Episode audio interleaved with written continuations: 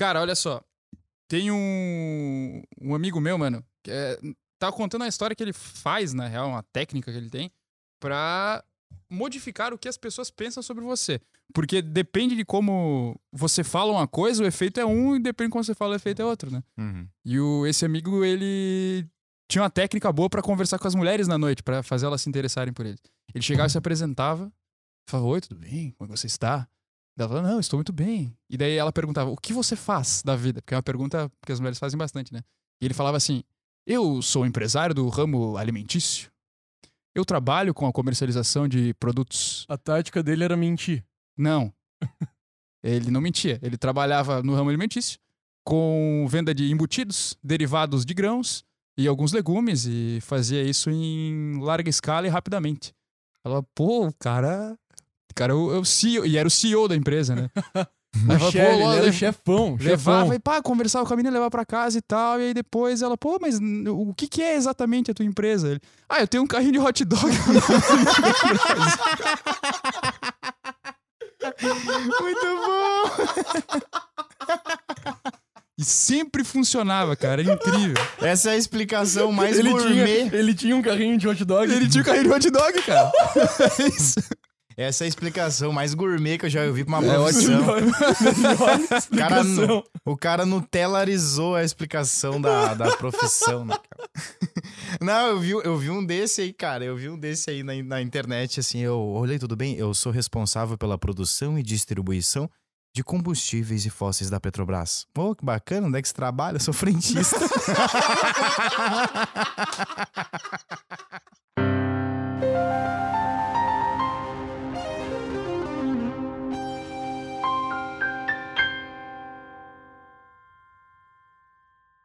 Salve, salve, senhoras e senhores, sejam bem-vindos a mais um episódio do Leitura de Tudo, podcast onde nós tentamos construir a ponte entre o saber e o viver. Meu nome é João Paganella E eu sou o Bruno Berzag. e ele falou isso de um jeito meio mecânico, né? Eu sou o Bruno Berzag. É, eu tava programado pra falar isso. Pois é, eu senti, cara.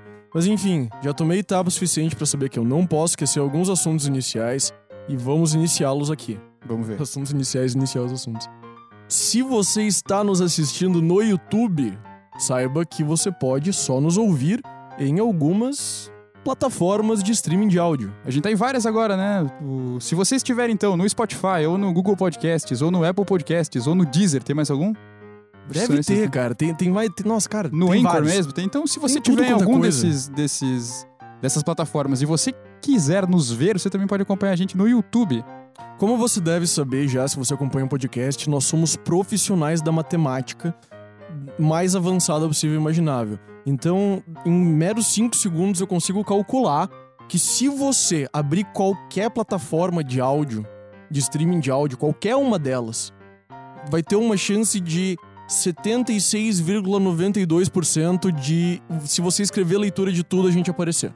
Isso significa que se você estiver numa sala com 100 podcasts, 76 podcasts vão ser o leitura de tudo. Galera, e aproveitando para encerrar os, os nossos avisos iniciais, eu- a gente tá com aquela campanha para facilitar a vida de todo mundo que acompanha a gente, que é siga a gente no Instagram, porque a gente faz as divulgações dos episódios, pede participação de vocês e a gente indica lá o link para você poder ouvir o nosso podcast.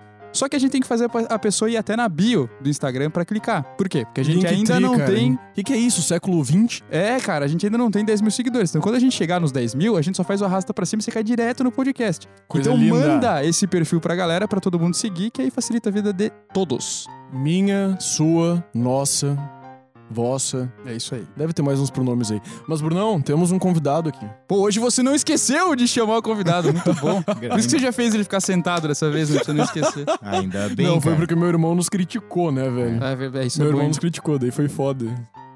Mas vamos lá, por favor, convidado, se apresente aí. Muito bem. Convidado. O legal é que o pessoal não falou que eu teria que me apresentar, então eu vou ter que falar o que vem na cabeça, né? Mas é isso aí, pessoal. Sou o Matheus, sou advogado, professor. E a gente tá aí sempre em busca de uma melhor compreensão da vida, não é mesmo? Usando diversas ferramentas para isso. Isso é um verdade. prazer, é um prazer estar aqui com vocês e poder conversar um pouco sobre as várias temáticas que nós previamente preparamos para vocês. Isso aí. Fizemos ajustes prévios. prévios. Fizemos ajustes prévios. É que vocês sabem, vocês sabem, ouvintes, que nós não queremos produzir lixo auditivo para vocês. Então nós conversamos antes dos episódios, por uns 30 minutinhos, fazemos um brainstorm só para colocar a linha mestra do que a gente vai discutir. Mas ainda fica, mas ainda deixa liberado pra gente falar do que a gente quiser na hora. É, essa parte que a gente não quer produzir lixo auditivo pra vocês, vocês que já vêm nos acompanhando, sabem que às vezes o que eu falo não tá bem alinhado com essa temática, né? Mas a ideia principal é essa aí. A gente tá muito feliz de contar com a participação do Matheus, que é um amigo que eu tenho há muitos anos já. Deu Que- aula pra nós dois no Univale, né, cara? É, mas eu conheci o Meu Matheus Deus do antes dele dar aula na Univale, cara. Eu fui ter Tá aula com ele brincando? só na pós-graduação, é. Eu, eu conheci o Matheus Caraca. quando ele estava se formando, cara. E é uma das, foram as primeiras amizades que eu fiz aí na graduação e carrego aí o... É, eu vejo que eu tô ficando velho quando às vezes eu dou aula pra galera de 18, 19 anos e eu falo assim, sabe a Tartaruga Ninja?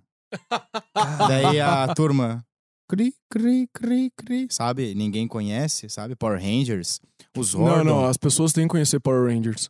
É, não. Não conhecem? Não conhecem, não é só conhecem. Peppa Pig nessa porra? É, galinha pitadinha. Cara, eles não devem conhecer, tipo, Blink-182. Eles Sim. não devem conhecer Red Hot, Red Hot Chili Peppers. Não, não. Mas eu tô é, enrolado é agora bom, pra falar. É bom que eles não conheçam Blink.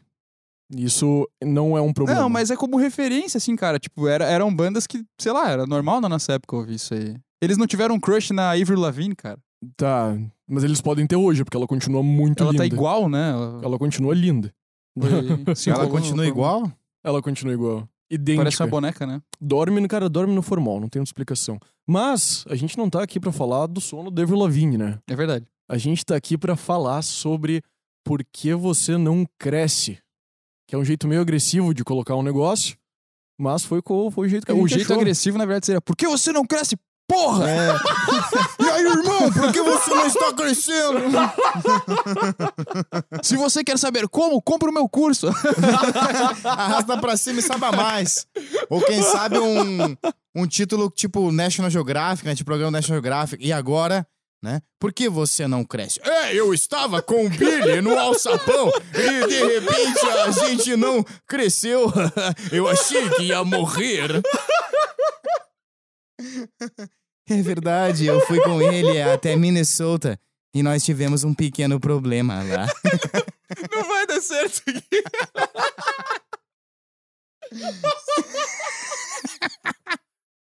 Ai, meu Deus do céu. Ai, vai ser difícil, vai ser difícil. Mas então tá. Vamos lá. Por que você não cresce? Acho que eh, nós encontramos um primeiro problema pro porquê as pessoas não crescem.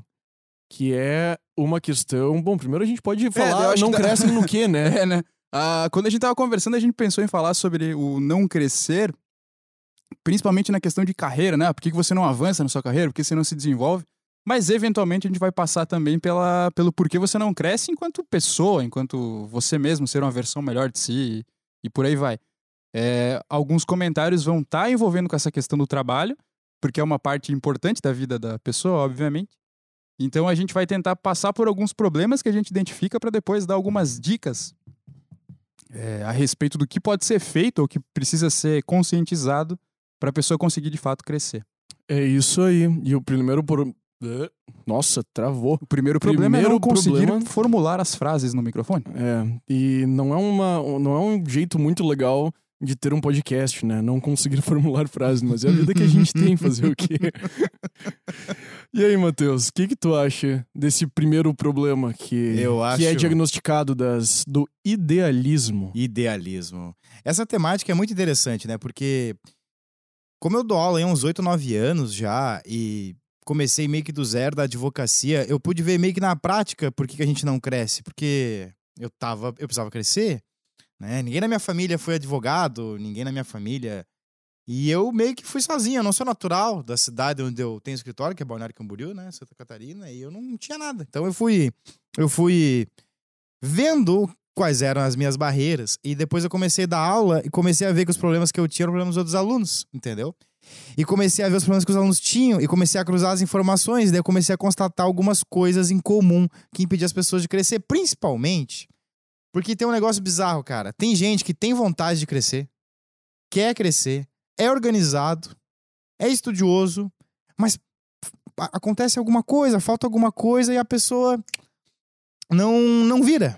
E, Uhum. e um dos pontos principais aí, como você falou, é o idealismo, cara. O idealismo é. Ele é, ele é mortal pros jovens, assim, porque, veja, o que, que é o idealismo? É eu projetar uma imagem que eu acredito ser verdadeira de alguma coisa, mas não necessariamente é, né? Porque no- o mundo é imagens, né? Se eu falar pra vocês assim, comida boa, vem uma imagem na cabeça. É, tudo é. Bem mesmo. O universo é imagem, né? Tipo, o que te faz muito triste? Vem na, na cabeça a imagem, né? Nós vivemos no universo de imagens. Talvez por isso que a religião e, e sempre deram muita, muita preferência pro olho e nós, e nós damos protagonismo pro olho, né? Nos nossos sentidos, todos os todo ser humano Nossa, total, cara. né? A total. gente dá muito protagonismo pra visão, porque de fato é um, é um mundo de imagens. Então, assim, o que que é o idealismo, então? É uma imagem que a pessoa cria sobre uma situação. Vamos pegar o exemplo da carreira, cara. Da carreira, assim, é, é, é- é muito fácil de ver lá o pessoal do direito, né? Por exemplo, muita gente que começa a facul, faculdade, os caras querem ser advogado criminalista. Por quê? Qual que é a imagem? Eu quis ser Filme, dos, advogado filme dos Estados. Unidos, cara. Filme dos Filme de Estados júri. Unidos, aquela parada massa, investigação, né? Aproxima digital, o espelho do carro, qual é a prova que dá? Tudo vai pro tribunal do júri nos Estados Unidos. aí protesto meritíssimo, o cara, pô, eu quero isso aí pra mim, né? O cara vê suítes e tal, e o cara cria uma imagem, é o idealismo, a profissão do direito penal, por exemplo. E aí depois, na prática, ele vai ver que não é nada daquilo. Porque quando eu idealizo algo, eu crio, eu escolho as imagens que eu quero. E eu não sei a realidade que é aquela profissão. Por exemplo, a advocacia, né, cara? Advocacia, porra. Advocacia, tu passa mal perrengue. É, tu faz muitas coisas que não estão nas séries. Tu engole muito sapo todo dia, as pessoas falam mal de você todo dia. Você tem que dar desculpa que não existe porque as ações não andam, entendeu? Então, existe um universo por detrás de qualquer profissão que o jovem não enxerga, então ele idealiza aquilo. Só que quando ele idealiza, ele não idealiza a parte difícil, ele não calcula a parte chata, ele não calcula as dificuldades. E aí, na primeira dificuldade, na primeira, ele, ele se desilude. E daí ele acha que não era aquilo. Como, E- como isso é bizarro, né? Porque que sentido faz? Eu, eu- a gente comentou em algum lugar, tu comentaste, eu acho que foi no primeiro episódio, Bruno, que as pessoas ficam mais felizes, menos felizes se elas ganham mil, mil reais do que elas ficam mais tristes se elas perdem mil reais. Então a gente tem meio que, um, que uma, uma fixação em focar no negativo. E é meio paradoxal Uhum. que quando a gente faz esse tipo de idealização, esse mesmo fenômeno não acontece. É né? o contrário? Isso é É ao verdade. Eu, não- contrário. eu acho que não foi no primeiro, mas eu já falei isso no episódio, mas é que tem um estudo que fala disso. Tem o, o neurocientista lá que é, dá esse exemplo dos mil reais porque o nosso cérebro tende a se apegar mais às ideias negativas do que às positivas. Então, se E- você criar uma expectativa muito alta, muito maravilhosa de alguma coisa e chegar e não for tão perto disso, você já vai ficar meio frustrado. Idealismo. É, Exato. é idealismo total. E aí vem aquela frase que a expectativa é a mãe da decepção por causa disso, né? Você Exato. Muito bom. fantasia uma coisa que é. que Cara, e o pior é que assim, ó, não é nem que você fantasia uma coisa que é distante da realidade. Você fantasia uma coisa que, tipo, tu nem sabe se vai ser. Faltam sabe? elementos, né? Faltam elementos. Eu tenho Ah, muito um- bom. Eu tenho um. é, E, e esse é um problema geral do jovem. Ele. E do jovem e todo mundo que tá em busca de crescimento, né? Você idealiza. Então, só pra continuar no exemplo da carreira, olha só. Uhum. Eu tenho um cliente que é fotógrafo. Tu olha o Instagram dele, parece que ele tem uma vida dos deuses, porque assim, ó, ele, ele é fotógrafo de modelo, ele faz coisas pra modelo, ele, ele faz vídeos pra modelo, ele vive viajando pra São Paulo, para São Paulo, para outros países. Ele é muito requisitado, sabe? Mas eu vejo o outro lado porque eu sou advogado dele. Pô, o cara dorme em avião e perde conexão. O trabalho dele é super subvalorizado, porque a galera não dá valor pra quem bate foto, faz vídeo e coloca edição. E, os- e- e eu tenho que entrar com ações pra ele, pra cobrar as pessoas que dão balão nele. Empresa grande dá balão nele. Bah. O cara, o cara às vezes fica várias noites sem dormir, ou seja, mas quem olha de fora, ai que vida maravilhosa, né? Fotografar a mulher bonita e viajar pra lugar bonito é tudo é tudo nice. Uhum. Não é, entendeu? Advocacia, porque como eu sou professor do curso de direito, né, cara, o que acontece? Bah, professor, tu abriu o escritório há um ano, mas não tô tendo retorno ainda. E ele fala isso como se fosse Como se Algo- fosse estranho, né? Pergunta pra qualquer empresário que começa qualquer empresa, meu. McDonald's. Se tu consegue uma franquia do McDonald's e tu tem dinheiro pra pagar ela, tu vai ficar, vai ganhar dinheiro fácil. Por quê? Rápido. Por quê? Eles têm estudo sobre isso. Tu só é autorizado a abrir uma franquia de McDonald's se tem tantos por cento de habitantes e não tem outros por McDonald's perto. Eles já passaram pela fase difícil, eles já conhecem o caminho e daí você só compra o caminho. Você, exato, perfeito. Você compra o caminho, você paga lá o dinheiro que for, mas mesmo assim, no primeiro dia que abriu o McDonald's, você não vai ter lucro, você teve um investimento. Então, mesmo, uma- mesmo algo tão certo como ter uma franquia do McDonald's, é, é o fato de que não se tem lucro no começo. Idealismo, advocacia, idealismo. Ah, mas o meu cliente não valoriza meu trabalho. Cara, ninguém, ninguém Não, vai valorizar. olha que, olha que animal, cara. No, no McDonald's, como eles têm esse estudo, é um negócio que já não é mais baseado em idealismo. É um negócio que já é baseado em uma fórmula que foi testada e que se tu aplicar, a chance Um dela jeito- se dar certo é muito alta. Uma que já é concreta. em elementos, Uhum. foi o que o Matheus falou antes. É, Sensacional, sensacional. e isso é legal, cara, porque a, a gente, o Matheus deu exemplo do fotógrafo. E a gente falou alguma coisa na. Acho que no último episódio sobre o. Deu um exemplo com a galera que quer viver de influencer digital. Sim. E assim, ó, 80% das pessoas com quem você falar vai falar assim: Nossa, na próxima vida, se eu pudesse escolher, eu queria ser blogueirinha ou eu queria ser youtuber, porque é só postar coisa no Instagram. Cara, aí a hora que você parar pra pensar, o que que essa galera tem que fazer pra preparar conteúdo, pra Nossa. ficar falando na frente da câmera, cara, um tempão, gerar interesse nas pessoas, se preocupar com dados, se super expor, porque, cara, cada coisa que ela fizer, alguém vai vir dar uma pedrada nela. Aham. É, Aí tu vai ver que você cria uma, uma ideia sobre algo com base no que você vê ali e acha que é X. E aí, na realidade, velho, Uhum. é algo completamente diferente. A maioria das pessoas não conseguiria dar conta disso se fosse fazer. Exato. É mó Total. trampo. É mó trampo assim, ó. Por exemplo, pra você ter uma certa adesão de seguidores, tu precisa, por exemplo, por exemplo publicar stories com, com, com, com uma certa frequência. E nem sempre você tá no bom humor, nem sempre você tá Nossa. criativo, nem sempre. Nem sempre, tu, nem sempre tá se achando bonito pra se gravar na hora, tu não tá se sentindo legal. Então, e hoje tá cada vez mais concorrido esse mercado do, do online. Então, tu tem estudos, tu tem que postar bastante, produzir bastante conteúdo. Tu coloca o teu na reta, como o Bruno falou. Então, realmente, é um exemplo bem legal de idealismo. As pessoas acham que é só gravar um vídeo de qualquer jeito, que a luz vai sair perfeita, que, a- que o áudio vai sair perfeito. As pessoas não sabem que um dia, por exemplo, de sol escaldante é um inferno pra gravar, porque aquela luz solar. Mas não, é idealismo, né? Ah, é, deve ganhar dinheiro fácil. É moleza. É, é isso, cara. E, Não tá fazendo, é- não tá, não tá se esforçando tanto É. quanto eu. Exato, Não, cara, exatamente. exatamente. Vocês já pararam pra pensar que uma mulher que vive de Instagram, ela não, não tem o direito de não ficar maquiada ao longo do dia, cara? Que toda vez que ela tiver que aparecer na câmera, Arruma, arruma pra ele, ponto. obrigado. Eu sou, eu sou responsável por O isso. João, né? é, o quê? João é a parte técnica aqui. Eu só sou o cara que fala besteira. Só isso. E daí, e daí eu deixo Eu no lugar aqui, e ó. ele mexe tudo de novo, tá ligado? Porque não tô gostando. É. Foda. Mas é isso, cara. A Síndrome galera. Roberto Carlos. A galera. Você sabe que eu tenho problemas de locomoção também.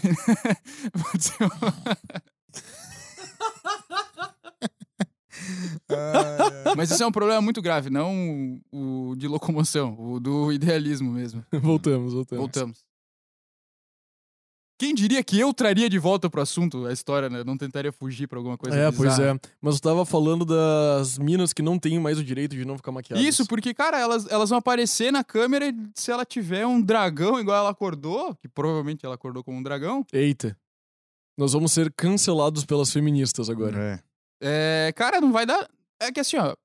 Se uma feminista estiver fazendo no Instagram dela, provavelmente ela vai estar na, contra, na contramão, né? Ela não vai estar querendo parecer uma mulher super arrumada, até porque é o discurso que ela vai pregar. Sim. Mas tu imagina a- as meninas que fazem é, perfil de moda, etc. Cara, elas têm que estar sempre lindas e maravilhosas. Porque se Bom elas não ponto. tiver, alguém vai achar defeito e vai dar ruim, entendeu? E, cara, não, é, é foda porque é só ver aquele, aquele comentário negativo lá de uma pessoa que tu não conhece que, tipo, já bateu, assim, né, cara? Isso é complicado.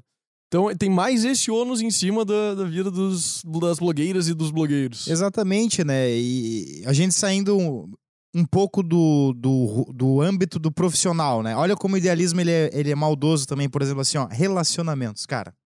Relacionamentos. A gente idealiza relacionamentos. A gente não tem uma pedagogia de saber um relacionamento real. Então, por exemplo, a gente é muito acostumado, homem, homem. Qual é a visão que o homem tem? Ah, mas eu também tenho coisa. Arruma pro pai. Agora você corta o cocô. Não posso arrumar o microfone pra gravar direito. Relacionamento, isso fica escrachado. Pega os filmes aí que a maioria das pessoas assiste, as histórias de romance e amor. Nossa. É, o, o cara, qual que é a- o, pan- o plano de fundo de uma história de Hollywood? O magrão, né? O bicho tem mó pira pela mina, aquela paixão escaldante, né? E ele meio que passa o filme inteiro tentando conquistar ou reconquistar e tal. E ele sofre, acha que não vai dar certo. Mas daí, na finaleira do filme, pá, ele conquista a guria, ele sai andando de mão dada, a luz vai aumentando. E aí, The End. Pô, acabou o filme. Mano, é agora que o filme começou. É agora que a vida real começou. Então, você idealiza que quando você tiver uma namorada, quando você tiver um marido, uma esposa, vai ser aquilo a pira, entendeu? A gente saiu ali feliz pra sempre, agora eu encontrei o meu, o meu par, que nem no filme, né? Encontrei, então agora daqui pra frente é só feliz pra sempre. Cara, começou a morar junto aí que começa a vida real. Idealismo no relacionamento.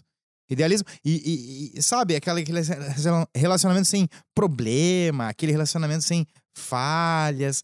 É, idealismo. Aí, claro, puxando Total. muito de filme, né? Isso, isso, é, isso é muito real. É quando, é quando começa a morar junto que é o verdadeiro teste pro relacionamento, né, cara? Porque é o momento que vocês É. começam a passar tempo junto, começam a aumentar a expectativa em cima de qual o plano de futuro de vocês.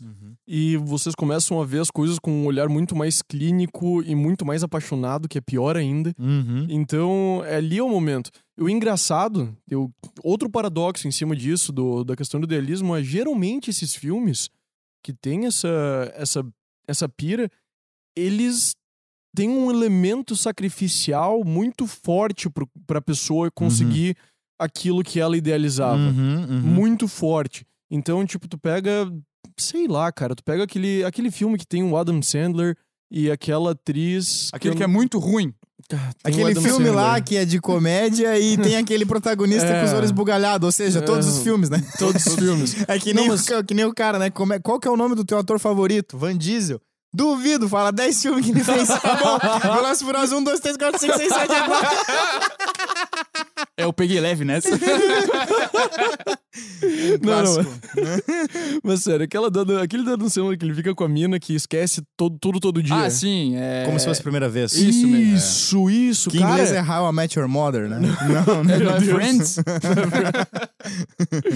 Mas o cara, tipo, tem um elemento sacrificial ferrado. Ele só consegue aquilo que ele queria porque ele, tipo, se ele sacrificou todo o tempo e toda a vida dele só pra fazer aquela mina se apaixonar por ele todo santo dia, Uhum. com o risco dela ainda acordar um dia daqui a dois dias e não querer saber dele, sabe? Exato, exato. Então, então é, é muito bizarro Hum. como as pessoas querem. é, Elas querem idealizar essa parte final, tipo, ah, achei um namorado, agora a gente vai viver, vai viver feliz pra sempre.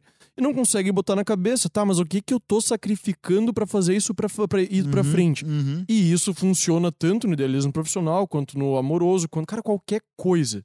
Cara, no Uhum. amoroso, vocês estavam falando e me veio o. Qual que é a história, assim, ó, você pegar uma história romântica, um, um amor para que, re- o- que representa o amor apaixonado das pessoas. Qual que normalmente vem na cabeça de quase todo mundo? Romeu e Julieta. Que é o, dois adolescentes que se Uhum. apaixonam, largam tudo e morrem por amor. Cara, o, tudo que eles estão fazendo ali, pelo menos pro Shakespeare, não era pra dizer, nossa, olha, isso aqui é amor. Não, Isso é irmão. doença, É mano. tipo, isso aqui. Isso daqui é doente. Ó, a merda que dá se você Aham. for levar as últimas consequências, um amor de, de vista Completamente inconsequente. completamente inconsequente. Olha a maluquice que é, cara. É, e aí tu vê o, o problema do idealismo, né, cara? Porque daí você nunca alcança aquela vida que você idealiza. Porque ela simplesmente, na verdade, não existe. Ela não tem nenhuma base real. Exato. Ela, não- Zero. ela é feita pra agradar uma plateia e você presume que aquilo é a vida real e você nunca alcança aquilo. Cara, não existe uma pessoa nesse mundo que não tenha sofrido muito por amor e que não tenha esse problema, às vezes, de, de fundo, assim. É difícil, não é comum você encontrar pessoas realizadas no casamento 100%. A pessoa se acostumou com aquela pessoa, né? Mas a realização não tem, por quê? Porque as pessoas têm uma visão muito idealista do, do, do mundo dos relacionamentos. Não é à toa, não é à toa que nunca, nunca na história o número de divórcios foi tão alto, né, cara? Isso. Tipo, tu vai casar, tu já tem chance, já tem, sei lá, 30% de chance de se divorciar Perfeito. nos primeiros dois ou três anos, sabe? O Uhum, uhum. que, que é isso, cara? Não, e assim, ó, talvez por isso, tá? E realmente aumentou o número de divórcios muito na pandemia. Eu vejo com meus colegas advogados, porque olha só, não era algo bom de verdade, profundamente genuíno. Era existia um acostu- um acostumar a viver junto, né? Uhum. E aí a pandemia meio que obriga as pessoas a conviver muito tempo juntas, e aquilo que já era latente se torna real. Idealismo. Não é que as pessoas em si são erradas. Não é que as, as pessoas todas têm defeitos, é que as pessoas têm. Elas lidam sem conexão com o real, aquela, aquela experiência. Elas E- criam um ideal. É, e, cri- e esse ideal. e é um- é um ideal de perfeição, cara. É duas coisas complicadas. A pessoa idealiza que o parceiro dela, ou o sócio dela, ou o colega vai ser alguém zero defeitos, perfeito. E ela também idealiza que aquela pessoa vai fazer a vida dela funcionar pra cacete, assim. Tipo, ah, Ela também vai ficar perfeita. Isso, eu vou encontrar um amor que me preencha. Cara, tá errado já, porque tu tem que encontrar alguma coisa na tua vida com o teu projeto que te preencha, não outra pessoa. Essa pessoa nunca vai preencher o teu vazio. Aham, aham. E aí, se você espera isso no Soco na cara, né? relacionamento, Mas muito é. cedo, tá, tá muito cedo pra começar a pegar pesado. Não, não, vamos, cara, vai porrada o episódio inteiro. Porque, cara, se- enquanto tiver esse tipo de idealismo, nada vai, vai Isso é- preencher a pessoa. Isso é bem real. Então, o que que resolve um idealismo desnaturado, infantil e tosco? Como é que resolve isso? É. Cara, é assim, ó. Boa, boa provocação. Como é que tu resolve isso? Saindo dele. Como é que eu saio dele? Indo pro mundo real, né? Como eu faço isso? Veja. Por que, que as pessoas têm problema com dieta? As pessoas começam e não terminam dieta. É idealismo? Por exemplo, ah, cara, eu não consigo fazer dieta, cara, porque, meu Deus. Aí eu começo a dieta certinho, aí quinta vem o cara e, me- e tem a- o aniversário na firma. O cara compra coxinha, né? Meu Deus, não tem como fazer a dieta, né, gente? É. Não, eu quero voltar pra dieta. A mãe, aniversário da mãe, comidaiada. Eu não consigo fazer dieta. Pô, essas festas ferram com a gente, né, pessoal? Gente não Isso é idealismo? Ou seja, eu presumo, eu crio um mundo na minha cabeça que para eu conseguir cumprir a dieta, faz-se necessário ter menos eventos sociais. Mas se eu sou uma pessoa social que tem muitos eventos sociais, cara, isso não vai acontecer. Tu tem que aprender a seguir a tua dieta na tua rotina real. Então, a primeira dica que eu daria, que eu faço muito, é, cara, tu para estar sendo idealismo, tem que trabalhar com o que você tem de dados concretos. Dados concretos. Eu, no meu, no meu escritório, eu faço muito comercial. É muita janta, é muito almoço. O, o teu cliente quer almoçar com você. E ele quer ir na churrascaria. Ele quer ir no rodízio. Tu vai falar pra ele ir no, no saladinha? Vamos, vamos ali no empote. Vamos ali no empote, comer uma salada molho. Não, o cara quer atolar, meu. E outra, ai, mas é só você ir, né? E comer o que você quer. Às vezes não, cara. Às vezes você tem que comprar a briga. Participar, negociação é muito isso. sim. Tu, tu tá criando negociação com o cara, o cara tá te, o cara tá te pescando pra ver se tu vai fechar alguma coisa com ele ou não. Aí o cara te leva pra comer uma coisa e você não vai comer direito. Ou seja, a minha vida é assim, eu tenho muito evento social. Então, eu já sei que a minha dieta é dentro dessa vida. O que eu não puder evitar, eu compenso de outra forma e tal. Ou seja, sem idealismo. Então, vamos pra realidade, vamos pra realidade. Relacionamento. Tá, o que que eu preciso pra. Os jovens querem um amor perfeito, as pessoas querem um amor perfeito. As pessoas querem um amor perfeito. Mas ninguém se pergunta qual é. Ninguém se questiona qual é o amor que me serve. Eu quero um amor perfeito. Mas qual é o que me serve? Eu Que- digo o O que, que eu ofereço? que, que eu ofereço e o que, que eu desejo pra minha felicidade. Exato. E o que, que eu ofereço é pá, muito boa essa pergunta. Porque é as duas coisas. Então, eu vou dizer eu, porque eu me conheço um pouco nesse assunto e tal, posso falar. Eu hoje, eu trabalho bastante, eu tenho muita coisa, eu não tenho muito tempo disponível. Ao mesmo tempo, eu gosto de filme, eu gosto de cultura. Então, eu sei que eu preciso ter uma pessoa que esteja ok com o fato de que eu não tenho muito tempo para ela, né? E que goste de cultura. Ou seja, eu sei o que me faz bem, o que, o que eu quero. Não é o amor hollywoodiano idealista. Essa pessoa, se tiver isso, ela pode ter uns defeitos que tudo bem, entendeu? Uhum. Ou seja, olha só, esse, esse não é um jeito de pensar muito mais real, muito mais real. É pragmático. óbvio. Cara, isso, isso Né? eu acho eu desenvolvi isso aí com o tempo, né? E depois experiências que- que dão certo, que dão errado, que tem coisas que são positivas e outras que não são. Uhum. Porque você vai moldando, tipo, putz.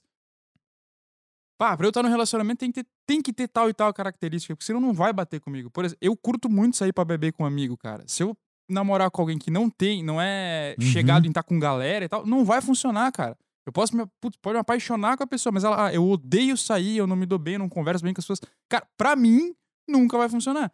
Então você precisa. Que é mais ou menos o que você falou com as tuas, tuas Aham. coisas, né?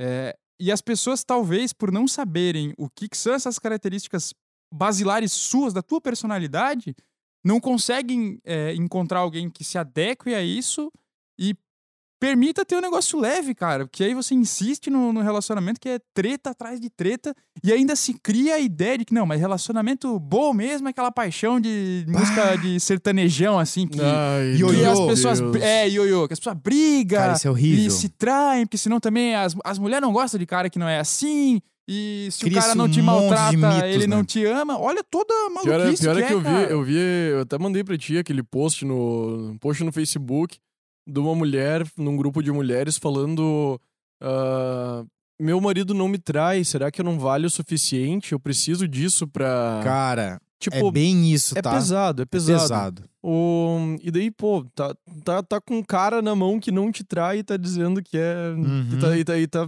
tipo, cagando pra isso por causa de algum problema teu. É muito louco. Mas, cara, muito real. O que eu gosto, pra mim, é uma coisa que eu até já falei pro Bruno numa ocasião. Foi que eu gosto de ter um pacto muito firme com a realidade. Uhum. Quando as pessoas chegam e me falam, João, tu é muito pessimista, tu é muito não sei o que, eu falei, não, cara, eu só tento ter um pacto com a, com, com a realidade. Então, porque se eu não tenho esse pacto com a realidade, eu acabo caindo em, em, em coisas que eu estou idealizando. Já tomei soco na cara o suficiente pra Uhum. entender que eu não posso fazer isso, sabe? Uhum. Que não leva para nenhum, não leva a nenhum lugar desejável. Uhum. Então, quando eu comecei, por exemplo, quando eu saí do, da faculdade e eu via, eu via a realidade que a, que a maioria dos meus colegas estavam, assim, cara, aquele foi o momento que eu, que eu vi, tá bom, eu não vou começar, eu não vou sair da faculdade ganhando muito dinheiro, sabe? Uhum. O que, que eu posso ganhar agora? Então, o que, que eu tenho pra aproveitar nesse negócio? Bom. Se eu não vou ganhar dinheiro, o que, que eu posso ganhar? Não, eu posso ganhar experiência. Eu posso aprender alguma coisa. Eu posso focar em me, me especializar mais pra um dia ser merecedor aos olhos do mercado de ganhar Uhum. mais dinheiro. Uhum. Então, as coisas são mais cruéis, mas acabam ficando mais, fácil, mais, mais fáceis. Cara, Porque o só só, só Sim, sim, raciocínio. O esse tu pega pega esse cara, esse teu, esse teu aluno que chegou Uhum. pra ti, Matheus. Uhum. Ele te falou: "O eu tô há um ano que eu fiz o escritório, não tá me dando dinheiro. O que que eu que que eu faço? Pô, tu fez isso, o que que não sei o que?"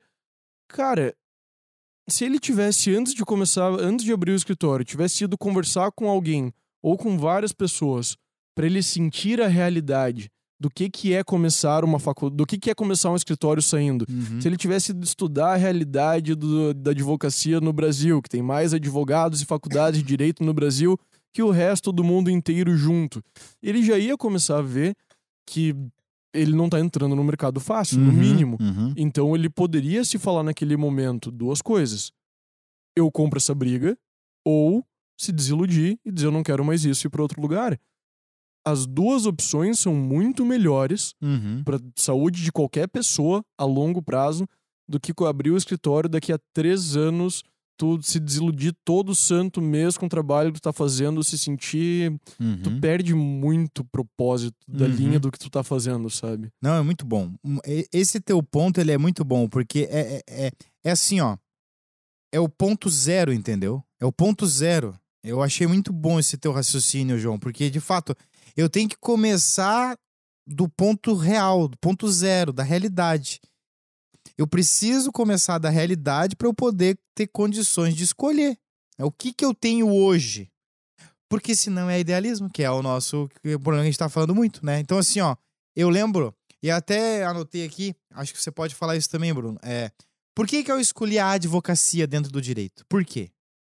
Eu sei que eu gosto de pessoas, eu gosto de ser humano, cara, eu gosto. Eu gosto de fazer papo, bater papo com estranho, eu gosto de estar na rua. Entendeu? Eu gosto de interagir, eu gosto de ter um, um amigo no posto, eu gosto de ter um amigo na padaria, entendeu? Eu gosto de. Eu gosto do mundo. Eu gosto disso. Beleza, isso eu sei. Outra coisa, eu gosto de me comunicar. Eu gosto de me comunicar muito mais por palavras do que por escrita. Mas eu gosto também por escrita, mas eu gosto muito mais por palavras.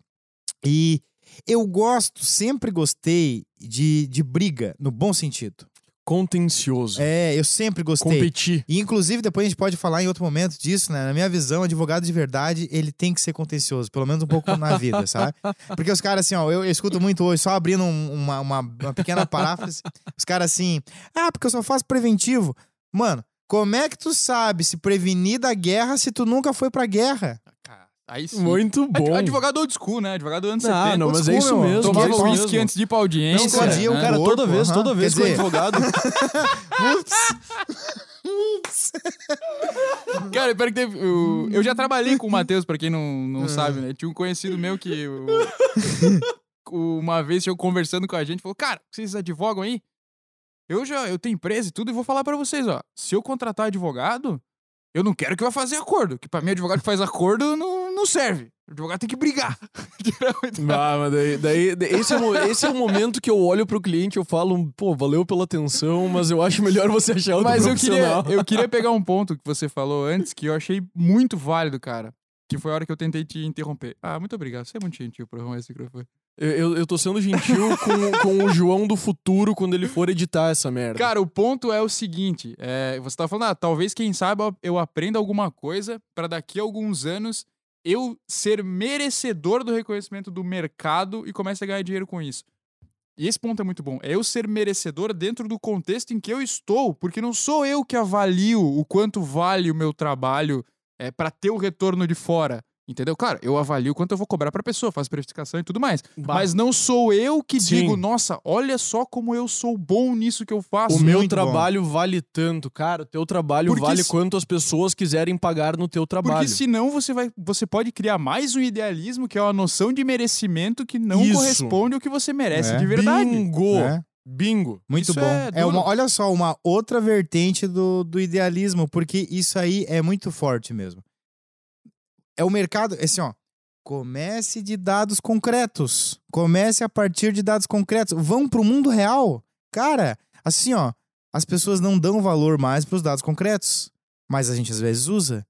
A gente escolhe muitos amigos por uma questão do organismo, cara. Já observaram isso? Tu começa um primeiro dia na faculdade, no colégio ou no trabalho, tem aquela pessoa que tu sente uma certa, pô, perto dessa pessoa eu fico mais em paz, perto dessa pessoa eu fico mais tranquilo. Eu fico quentinho. eu fico, me sinto harmônico, em paz, uh, né? Me sinto. E, e tem pessoas que eu tô perto e fico pesado. Ou seja, a gente usa dados reais, que isso pra mim é um dado real, é uma sensação organísmica. Claro. O teu corpo reage ao ambiente, a gente é parte do planeta, entendeu? Tu usa às vezes dados reais pra escolher, mas às vezes tu usa dados idealizados. Então, por exemplo, na advocacia, dados reais. O que que eu tenho pra oferecer? Eu era jovem, eu não tinha experiência, eu não tinha nome. Eu vou, eu vou, o que que eu vou oferecer pra caralho? Eu vou oferecer disponibilidade. O cliente me mandava mensagem sexta-noite, eu respondia. O cliente mandava mensagem domingo, eu respondia. Muito bom. Eu- muito eu, bom. Eu ofereci o que os mais velhos não tinham mais: disponibilidade. E outra, eu criei isso em mim. Jeito aberto, coloquial, didático, próximo e comum. Comum, ser comum perto do cliente, assim, acessível. E isso é uma coisa que hoje eu vejo que é um grande diferencial na minha carreira, que meus clientes falam. Cara, você é engraçado que não parece que você é o nosso advogado. Parece que eu tô falando com um parceiro, com um amigo, mas tu é advogado. Ou seja, eu tirei aquela barreira. O cliente se abre, o jeito que eu falo. Sensacional. Se eu quiser, eu posso falar de uma Você maneira. teria conseguido encontrar essa solução se você tivesse criado o. Tipo se- ideal se do advogado. colocado no tipo ideal de advogado? Muito bom. Nunca. Por quê? Porque para eu ser o tipo ideal de advogado que eu tinha na minha cabeça, só se eu tivesse família rica. Porque eu queria andar de Ah, terno, É verdade. ter casa Anda, foda, andar o tempo inteiro de terno, chegar, na, Aham. chegar na casa do cliente com o carrão do ano. só causa foda, só coisa foda. Se eu tivesse seguido esse modelo, eu não teria vencido, porque eu tive que começar com execução de cheque de 300 reais. Com ação de 500, 300 pila. Cara, e fazendo, uma, co- Sensacional. e fazendo uma coisa que acabou sendo o teu diferencial, mas que é uma coisa que é mais real e impossível. Que é tratar bem as pessoas e falar com elas como se elas fossem uma pessoa digna de atenção, cara. Uhum. Que é tipo, fala, passa pelo porteiro da Univale, Uhum. cumprimenta ele, vê como é que ele tá, daqui a pouco ele tá te levando uma ação ali, Sim, no caso que é da sim. advocacia. É muito Cara, isso, cara. É, E é. é. básico, velho. E isso não tem em filme, isso não tem em lugar nenhum. É a vida real. Isso, e, e, inclusive, o que geralmente tem em filme é o contrário, né? É, geralmente tem em filme é o advogado sendo um cuzão do caramba com todo mundo que tá embaixo dele. Fechado. que daí é. ele é o bicho que é, ele é o fortão, ele é o poderoso, É. não sei o quê. Uhum. É um exemplo bem ruim disso. Cara, mas sa- saindo um pouco só da advocacia, que a gente entende aí muito pro direito, Pois é, Mas é que a nossa experiência, né? mas aproveitando esse ponto aí, é, do, de idealizar, é que eu pensei na questão do- dos concursos. Isso aí, talvez alguém que esteja no- nos ouvindo também tá estudando para isso, ou tá pensando numa outra profissão que vai assumir. É, o cara tá estudando para medicina, vai assumir aquele caso. A gente, a gente, enquanto as pessoas no geral, tem muito aquilo de idealizar ah, um cargo, uma profissão, uma carreira como um ponto é, de chegada. Então o cara pensa, cara, eu trabalho aqui nessa empresa e eu quero ser o diretor top, eu quero ser o CEO da empresa. E quando eu for CEO, o negócio vai ser legal, que eu vou estar bem, ganhando bem, vou estar fazendo o que eu quero.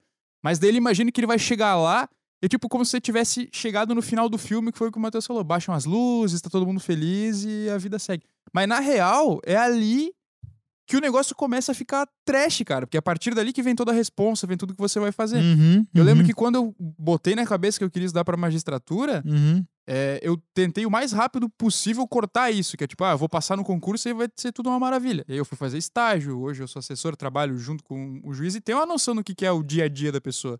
E, cara, eu, eu sei o que, que me espera quando eu chegar no, no lugar que eu pretendo chegar.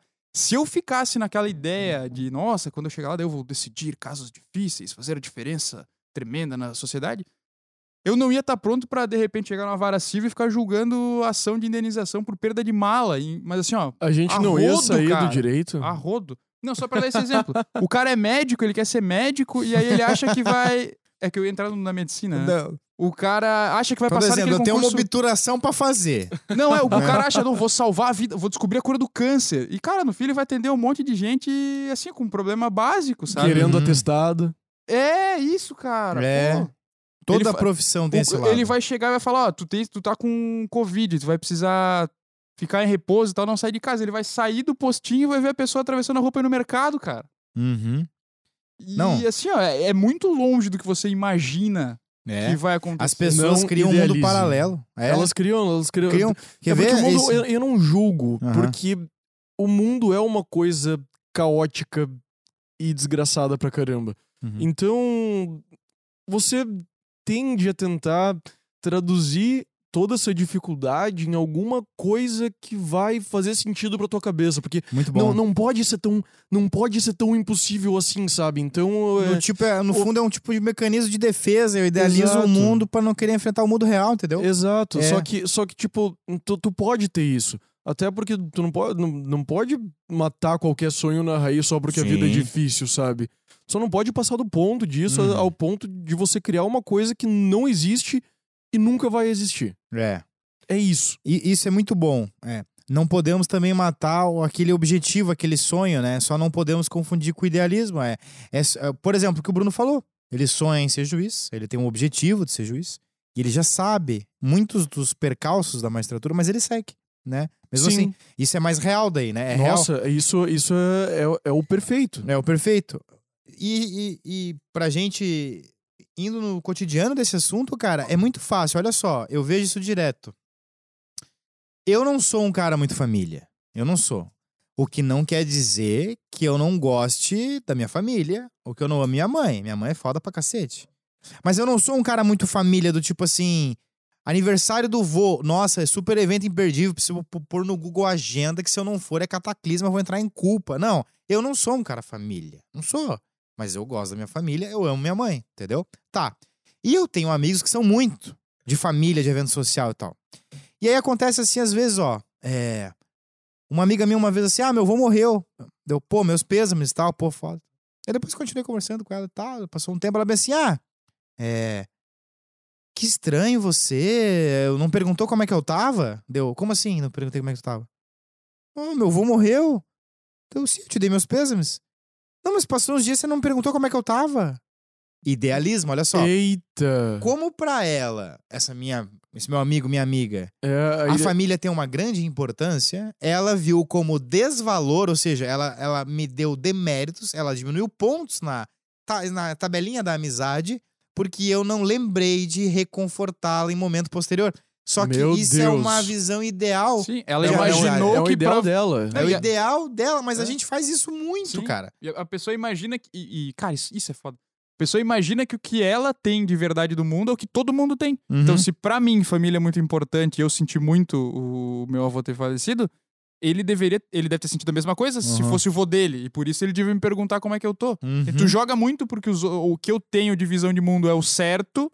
Então todo mundo tem que fazer como eu, senão essa pessoa está errada. Claro. E, cara, não é assim na, na vida. É, exatamente. Você não vai Cara, deixar eu fumar isso aí cara, mesmo? Hã? Você não vai deixar? Pô, época. É, te- tempo de Covid, velho. O cara é do mal, né, cara? Tempo de Covid, Então cara. tá. Depois. depois de- Você não tem coração. eu, não- eu, de fato não tenho cigarro, coração. Os caras me pedem pra gravar aqui dentro de um, de um negócio que eu não tenho onde fumar. O cara fuma um cigarro eletrônico na minha frente e não quer me dar um. Em Mateus, minha- em minha você está idealizando. Não, é real aqui, ó. Eu quero fumar. É real. Ah, Ó, Matheus, Matheus. Não, não. eu tô- o lance é o seguinte: a gente te avisou que É. eu ia fumar isso daqui e que tu A gente não ia assim, poder ó, fumar. Você tinha que comprar um pendrive também pra fumar, porque É, o João vai fumar avisado. pendrive. Pois Foi é, eu vou comprar aqueles pendrive de mil músicas sertanejas.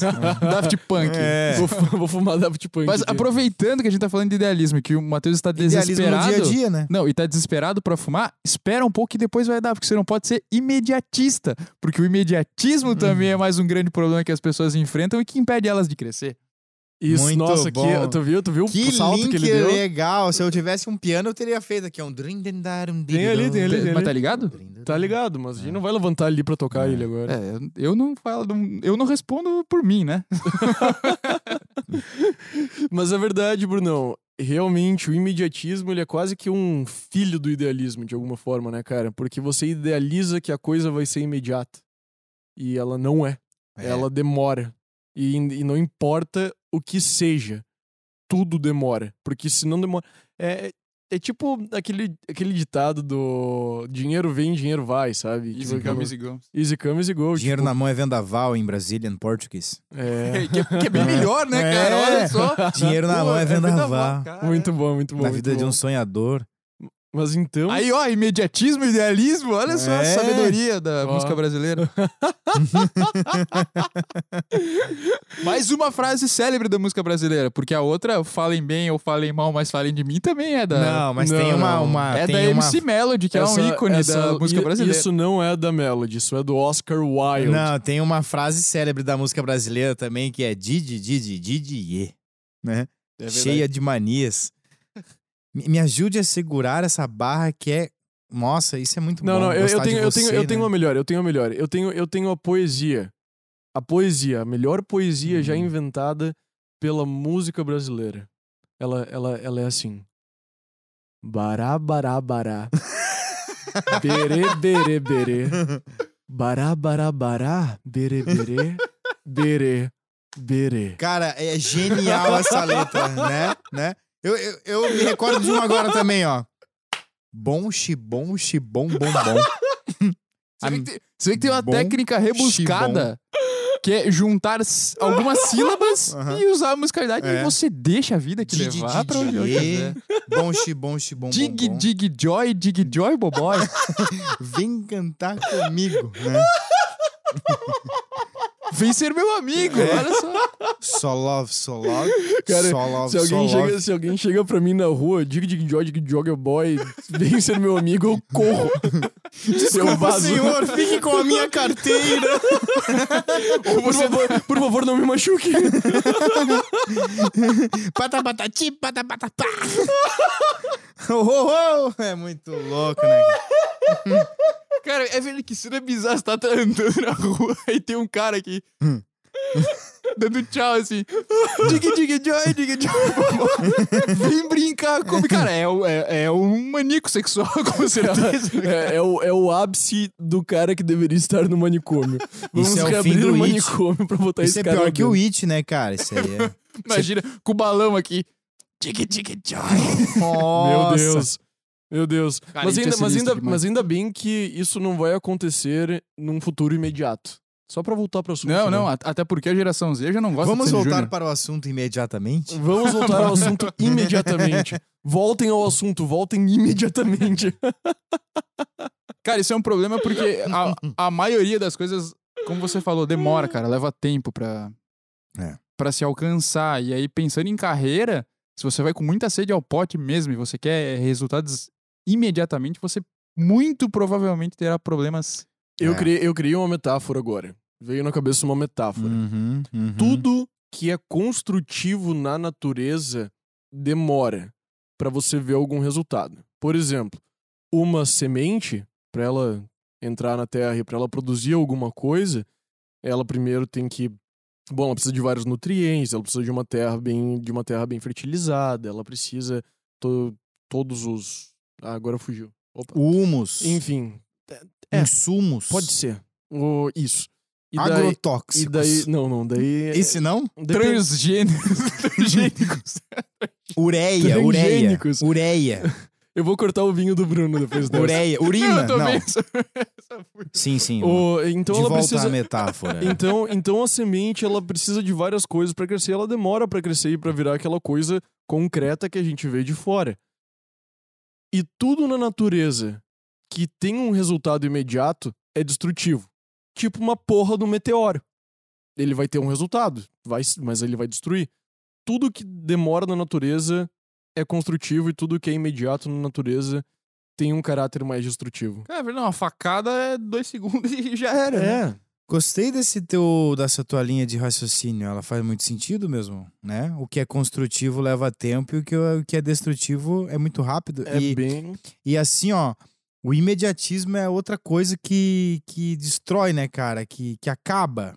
Por exemplo, cozinhar, né, cara? Cozinhar é uma coisa maravilhosa. Eu gosto muito Bah. de cozinhar, meu sócio Pedro gosta muito de cozinhar. Cara, tem uma cozinha aqui É. em cima, toda à disposição pra você. Então vamos dar uma pausa aí, vamos. Bom, enfim.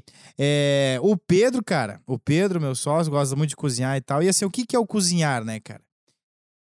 Você até pode ter certo talento, você pode até ter certa habilidade, mas você só fica bom no negócio depois de muito tempo cozinhando aquele prato, entendeu? Por exemplo, um prato que eu gosto muito de fazer Aquele é um mesmo clássico. prato, né? É o mesmo? Aquele um prato. Tu vai refazendo.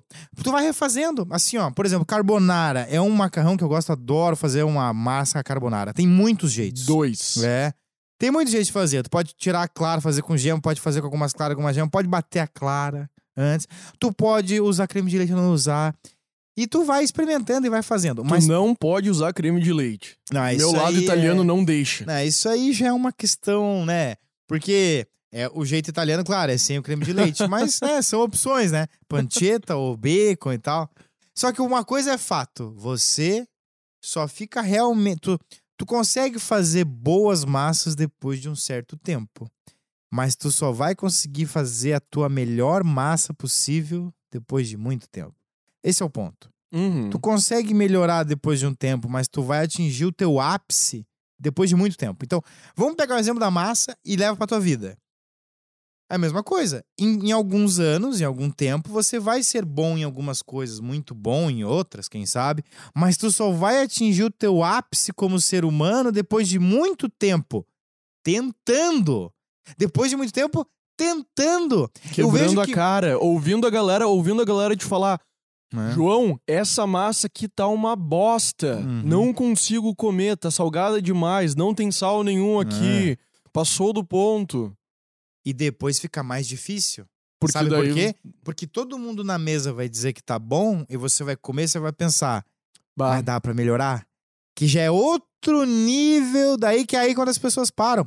O bom é, é quando a coisa tá boa, às vezes é um problema também, porque você não vai além, entendeu? Aquele- ditado bom é o inimigo do ótimo, né? Sim. Você se acostuma, o feedback também não- às vezes não vai ser tão exigente quanto você tá sendo, porque, pô, você, se você faz massa toda vez que você se encontra com alguns amigos, depois você se encontra com outros, você faz o prato, cara, você que já fez 200 vezes o mesmo prato, você comeu 200 vezes o mesmo prato. Você sabe quando tá bom, quando não tá, o ponto que tá e o que Isso. pode melhorar, que é isso que o Matheus falou. E às vezes a referência do externo já nem vai te ajudar mais, cara. Olha que difícil que fica, né? Daí você tá sozinho com o teu existe referencial. Cara, imediatismo ferra com as pessoas. Vamos pegar exemplo, a gente aqui, todo mundo toca um instrumento musical. Eu ia falar isso mesmo. Cara, então, aqui, ó. Cara, demora muito tempo pra você Meu atingir Deus. a maior experiência do instrumento, que pra mim, tá? Uma das maiores experiências que eu posso extrair de um instrumento musical é sentar na frente dele e tocar no improviso, deixar a tua alma fluir. Mas pra tu chegar nesse Cara, nível, Nossa. tu tem que estudar a escala pra cacete. Tu vai, tu começa aprendendo a tocar música dos outros. Só que a maioria das pessoas para justamente aí. Aprende a tocar umas músicas do Beethoven, mas do Mozart. Ah, se é, se é rock, aprende um solinho do Pink Floyd. O cara para no primeiro estágio, que é repetir a música dos outros. Tá muito longe de atingir o Cara, ápice dele. Eu falo Imediatismo. pra todo mundo, todo mundo, uma galera chega pra mim quando eu toco violão em algum lugar ou canto em algum lugar, uma galera chega, meu Deus do céu, como que tu aprendeu isso? Não sei o quê. Uhum. Pô, minha, não, não queria me achar agora, mas me achei um pouco, né? Pô, Cusão vacilo. da porra. Porra. Mas enfim, isso, Como é aco- que isso você acontece. conseguiu aprender Pô, a tu- tocar essa tu é um música do cara- Ramones com três acordes?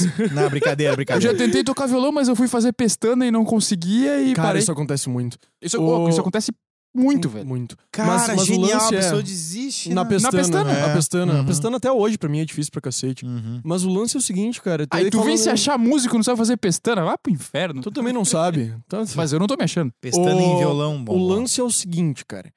Todo mundo chega e fala, bah, mas tu é muito talentoso, tu é muito não sei o que. Cara, eu tenho mais de 10 anos de música nas minhas costas, velho. Foi muito trampo. Uhum. Em cima disso, eu falo, eu falo, cara, volta.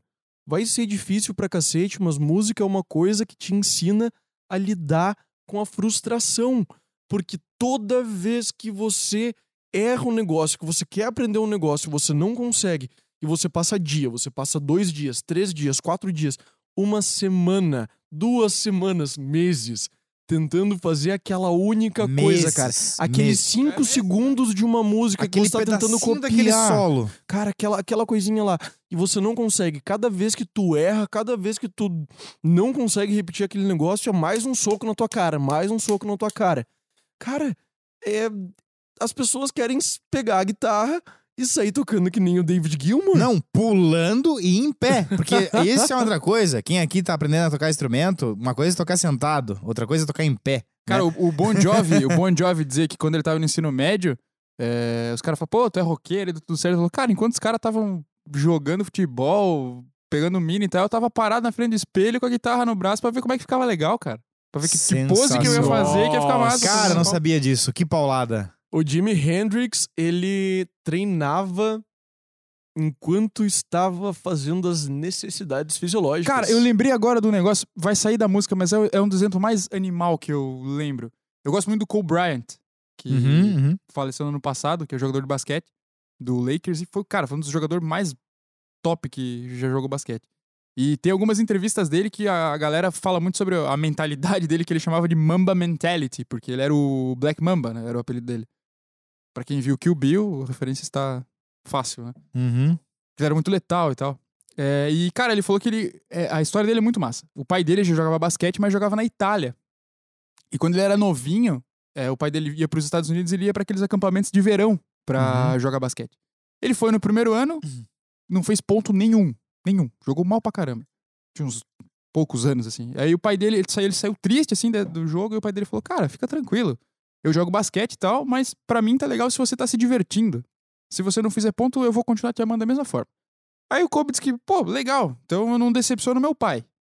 Mas daí ele pensou, tá, mas eu me decepciono, eu não quero ficar sem fazer ponto, eu quero fazer. E ele tinha visto um filme lá que tinha inspirado ele, que o cara treinava muito, ele falou, cara, eu vou começar a acordar mais cedo e ir pra escola mais cedo pra jogar basquete. Que ele falou o seguinte, pra mim é uma questão de matemática. As crianças que estudam, que jogam comigo, elas jogam bola na educação física. Três vezes por semana, uma, duas horas jogando. Se eu for mais cedo pra escola e todo dia eu jogar duas horas antes do começo da aula, daqui a tantos meses eu vou ter jogado muito mais do que eles. Aí no ano seguinte, cara, ele foi pro mesmo acampamento já fez alguns pontos. No terceiro ano, ele já fez mais pontos que todo mundo, era o melhor do acampamento. Ele falou, cara, quando eu terminei, tipo, a oitava série, eu era o melhor jogador do estado. Eu tava, tipo, cinco anos na frente dos meus colegas, porque eu treinava todo o dia. É uma questão de matemática. Cara. Quando E eu daí- cheguei no daí- final do ensino médio, eu já tava pronto pra ir pra NBA sem precisar ir pro college. Uhum. E daí como é que tu explica, foda, como é que tu explica pra uma pessoa que quer tudo pra ontem, que esse tipo de sacrifício é necessário pra qualquer empreitada que você se meter, sabe? Cara, isso aí é genial, cara. Já que tu foi pro esporte, já que tu foi pro basquete, eu vou continuar nessa pegada. Eu fui numa das palestras mais maravilhosas da minha vida, que foi da Hortência, cara. A Hortência, a jogadora de basquete, que inclusive muito jovem não conhece hoje, tá? Ela fez uma palestra lá no Recanto Maestro, né, no Rio Grande do Sul. Cara, assim, ó. Ah, as pessoas vinham ver, as pessoas falavam pra mim, Hortência, uma mãozinha santa, que nem do Oscar Schmidt, né, que é talentosa na sexta. Ela falou assim, ó, cara, eu fiz um- uma promessa pra mim. Desde o dia que eu coloquei a camiseta da seleção brasileira a primeira vez no peito, eu prometi pra mim mesma que até eu me aposentar, eu ia fazer, eu ia treinar mil cestas por dia. Fora os treinos. E ela disse que seguiu isso praticamente 100% à risca a vida Mil inteira. Mil. Cestas. Ela disse que assim, ó, tipo, ah, no dia que meu filho nasceu eu não consegui fazer, sabe? Ou no dia que eu Sim. fiquei doente, mas assim, ó, ela falava que ela era tão obstinada por isso. Ela fez um voto com ela mesma. Ela, ela viu ela crescendo no, na seleção brasileira, viu que tava funcionando. Cara, assim, ela falou que chegava a, a- a procurar hotel pra ficar com o marido que tinha cesta de basquete. Quando ia viajar, a passeio, entendeu? Então, treinava pra cacete. O Zico, ah, o cara tem talento pra chutar falta. O, o Zico ficava puto quando os caras falavam isso pra ele. Porque ele fala, cara, eu chego antes do treino e bato 500 faltas. a Hortência batia 500 Esse é o faltas. meu dom. Esse é o dom.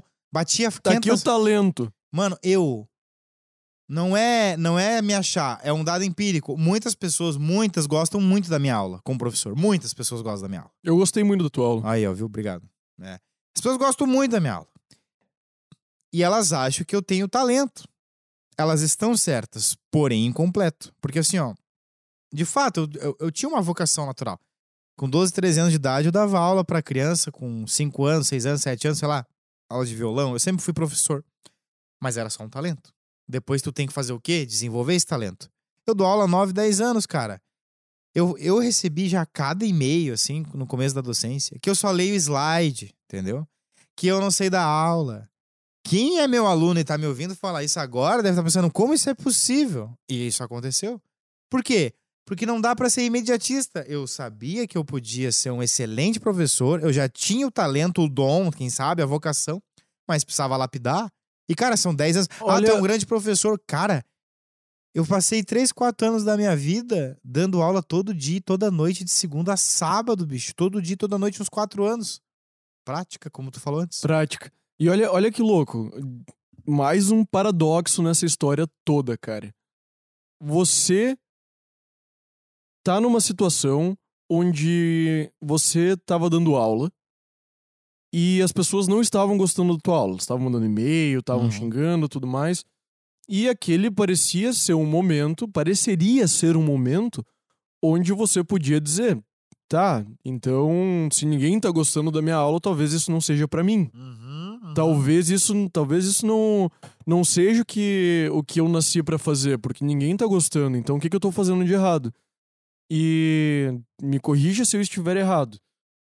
Talvez o que fez você continuar dando aula foi a fé que você conseguiria ser muito melhor aquilo no futuro. Uhum, uhum. O que é um paradoxo ferrado com você ter um pacto com a realidade do momento, sabe? Uhum, Não é Mas- muito estranho isso? Mas eu acho que não chega a ser um paradoxo, porque no fundo não é só uma fé. é- Você evidência. sabe que. É, é uma- você- você- cara, tu sabe que é aquilo. Que, que tu é, que tu é bom, que tu tem um dom natural, que, que aquilo é convergente, você se sente bem fazendo. Mas você entende que você tem que melhorar. Entende? É, Tá, mas é, mas é uma fé, tipo, não, não deixa de ser uma fé de certa forma, porque você Mas- precisa acreditar nisso. É, mas é, mas é o que a gente falou antes. tu- o problema não tá em você ter um sonho, você ter fé em alguma coisa que é pró futuro. O problema é quando você tem isso e foge completamente da realidade. Você tem, você pode ter essa fé, mas tem que estar pautado no real. Pô, eu, eu sei que eu consigo ser um bom professor, eu posso melhorar, vou, o que, que eu preciso fazer pra chegar lá? Não, eu concordo. Entende? Eu, eu acho que não deixa de ser fé. Não, tá, mas eu acho não que é um não é. que mas eu é não acho que é, eu só não acho que é paradoxal nesse ponto, porque é uma fé, mas ela é ligada no Não real. tem desconexão. eu acho, eu com o acho que real. é, eu acho Não que é um tem. pouco, eu acho que é um pouco, um pouco paradoxal, porque ela, ela pode não ter desconexão com o real, mas em não direta, mas em algum grau tem que ter, senão tu não vai pra frente. Eu não tô tentando professar que você precisa de fé pra ir pra frente, mas no mínimo você precisa ter alguma coisa dentro de si que, de, que, que Uhum. você nutra, que vai te falar de vez Eu em entendi. quando. Vai te falar de vez em quando, cara, o, a- as coisas não estão indicando bem agora. Mas se tu se esforçar nesse ponto aqui, tu vai conseguir se lapidar numa coisa melhor que não vai receber esse tipo de crítica, sabe? Fica fácil de, de, de, de solucionar se a gente pega o seguinte: fé hoje, pra nós, ela tá muito mais relacionada à esperança, né? Mas até a Idade Média, fé era uma palavra muito mais conectada com evidência. Né? Tarcísio, professor Tarcísio, nosso Isso é amigo, ele muito fala bom, muito cara. disso. Isso é muito bom, na, na real. Fé e bom. evidência. Então, é, é, eu acho que aí a gente consegue solucionar. Por mais que eu tivesse estivesse tendo contratempos, eu tinha evidência de que eu tinha condições reais de ser um excelente professor e já tinha alguns relances, mesmo nas primeiras aulas, porque mesmo nas primeiras aulas, não é que a aula inteira era ruim, eu já conseguia ver, não, mas se eu for por esse caminho, então... A E, galera tá prestando mais atenção. e- é, só que, claro... Aquele cara lá no fundo acordou. É, isso. só, só que, claro, né, cara? Pra tu, ter consci... pra tu ter essa consciência, tu tem que daí fazer todo um trabalho, assim, de autoconhecimento, de saber quem tu é. Porque senão tu realmente, muito bom, tu facilmente cai num não é pra mim. E às vezes era, cara. Às vezes era, E né? aí que é foda. E aí Cara, que é tem, foda. tem um. Como é que tu volta depois? É. Tem uma Exato. palestra famosaça do Clóvis de Barros Filho, que é professor da livro docente da USP e tal, que é filósofo. Mas ele tem umas palestras legais. Eu gosto do jeito que ele fala, porque ele é todo espivitado.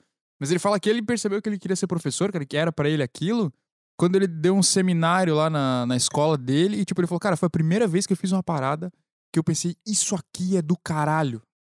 Uhum. Isso aqui é sabe? pra mim. É, é. Mas é que do jeito que, com, o palavrão, me perdoe que eu não gosto de palavrão, mas com o palavrão tu evidencia mais o quão potente aquilo te deixa. Cara, Isso aqui se você- é se- do caralho. Se, você, não gosta de palavrão, tem um texto do Milor Fernandes chamado Fala. Direito ao Foda-se. é, Muito bom. muito bom. Mas o, é que essa. é que, é, eu ouvi isso, cara, e eu pensei em todas as coisas que eu fiz na minha vida que eu sentia realmente que era pra fazer, que eu tive aquele tesão de viver. Foram realmente momentos que eu tava lá e pensava, cara, isso aqui é muito do Uhum. caralho. Isso Uhum. aqui é, é, é, é um, uma potência de vida, cara, que tu não sai cansado, né? Tu dá uma Uhum. aula às, das, sei lá, 7 às 10 e meia que você tem que dar aula, Sai e tu enérgico. sai melhor do que quando tu entrou, cara. É, isso aí que tu falou é genial, assim, ó. Isso, isso é uma coisa que tu falou antes, ô, ô João. Que tu ainda era uma resposta do idealismo. Como é que eu saio do idealismo? O real. Aqui é a mesma coisa. Como é que eu saio do, do imediatismo? Vai pro real, cara. Olha só. Por mais que às vezes eu levasse um xingão em aula e coisa arada e tal, eu entrava na sala de aula, às vezes cansado. Já levei pé na bunda, mano. Cinco minutos antes de começar uma aula. Ah, nem fudeu. Sim, velho. Começando a aula, vem a guria, não quero mais nada contigo. Nossa, cara. E e tu, de, tu deste aula depois? Aí ele reprovou ela.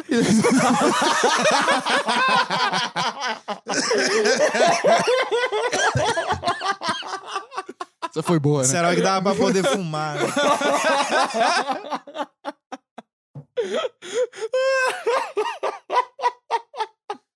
Reprovou ela enquanto ser humano, porque ninguém faz isso com alguém que está pronto pra dar uma aula na sequência. Ah, é, exatamente. Mas, cara, já aconteceu, tá? Daí, eu...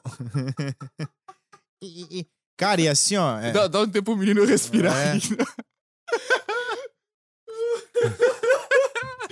Eu só fiquei imaginando, tá ligado? Tipo, a mina, a mina entra na sala, já tá o Matheus ali sentado na cadeira.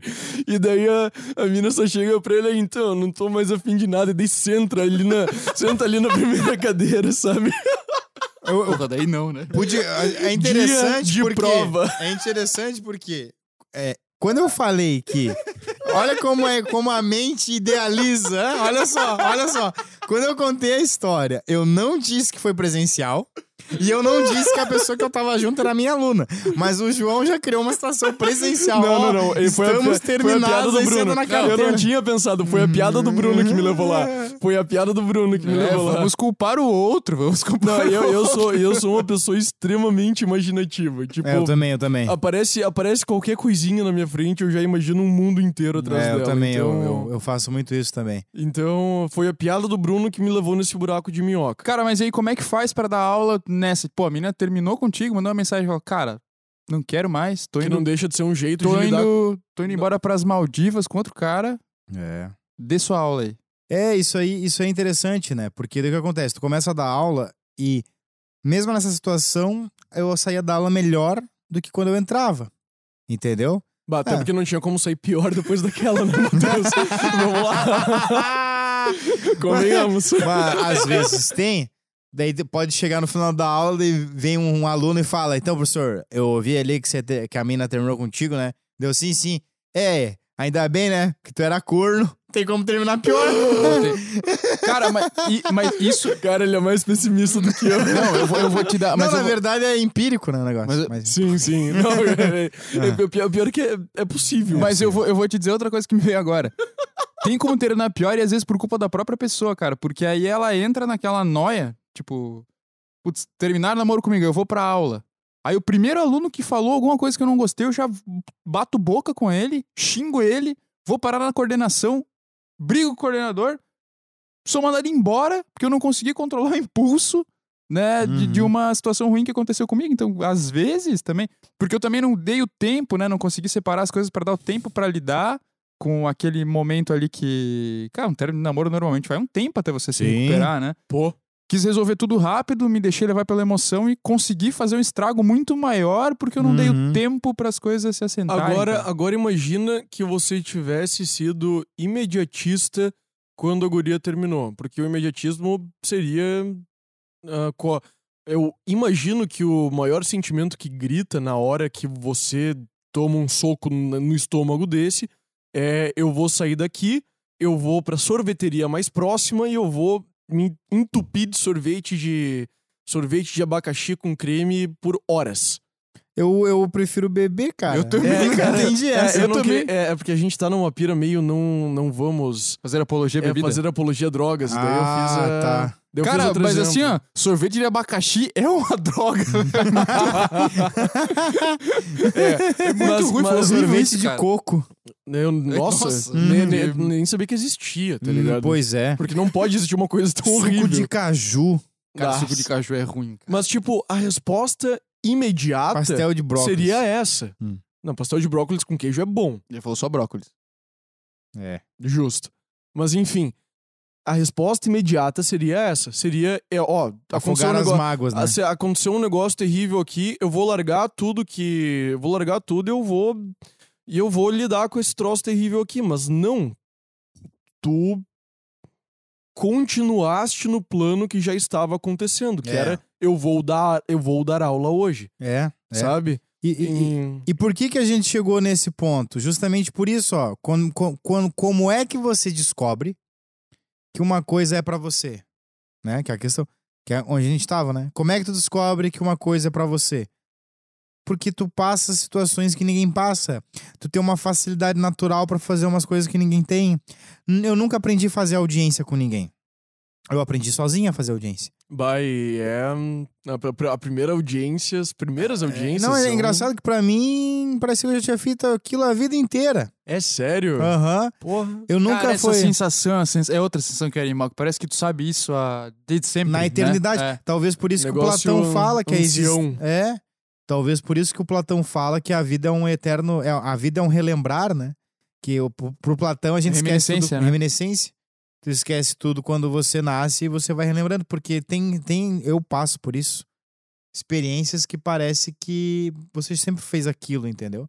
Então acho que isso é um excelente critério pra tu sair dessas coisas de imediatismo, de idealismo, entendeu? Tipo assim, cara, as aulas sempre me fizeram bem, eu sempre tenho um talento natural, o resto ajusta. E aí, em nenhum momento eu vou desistir, em nenhum momento eu vou fraquejar.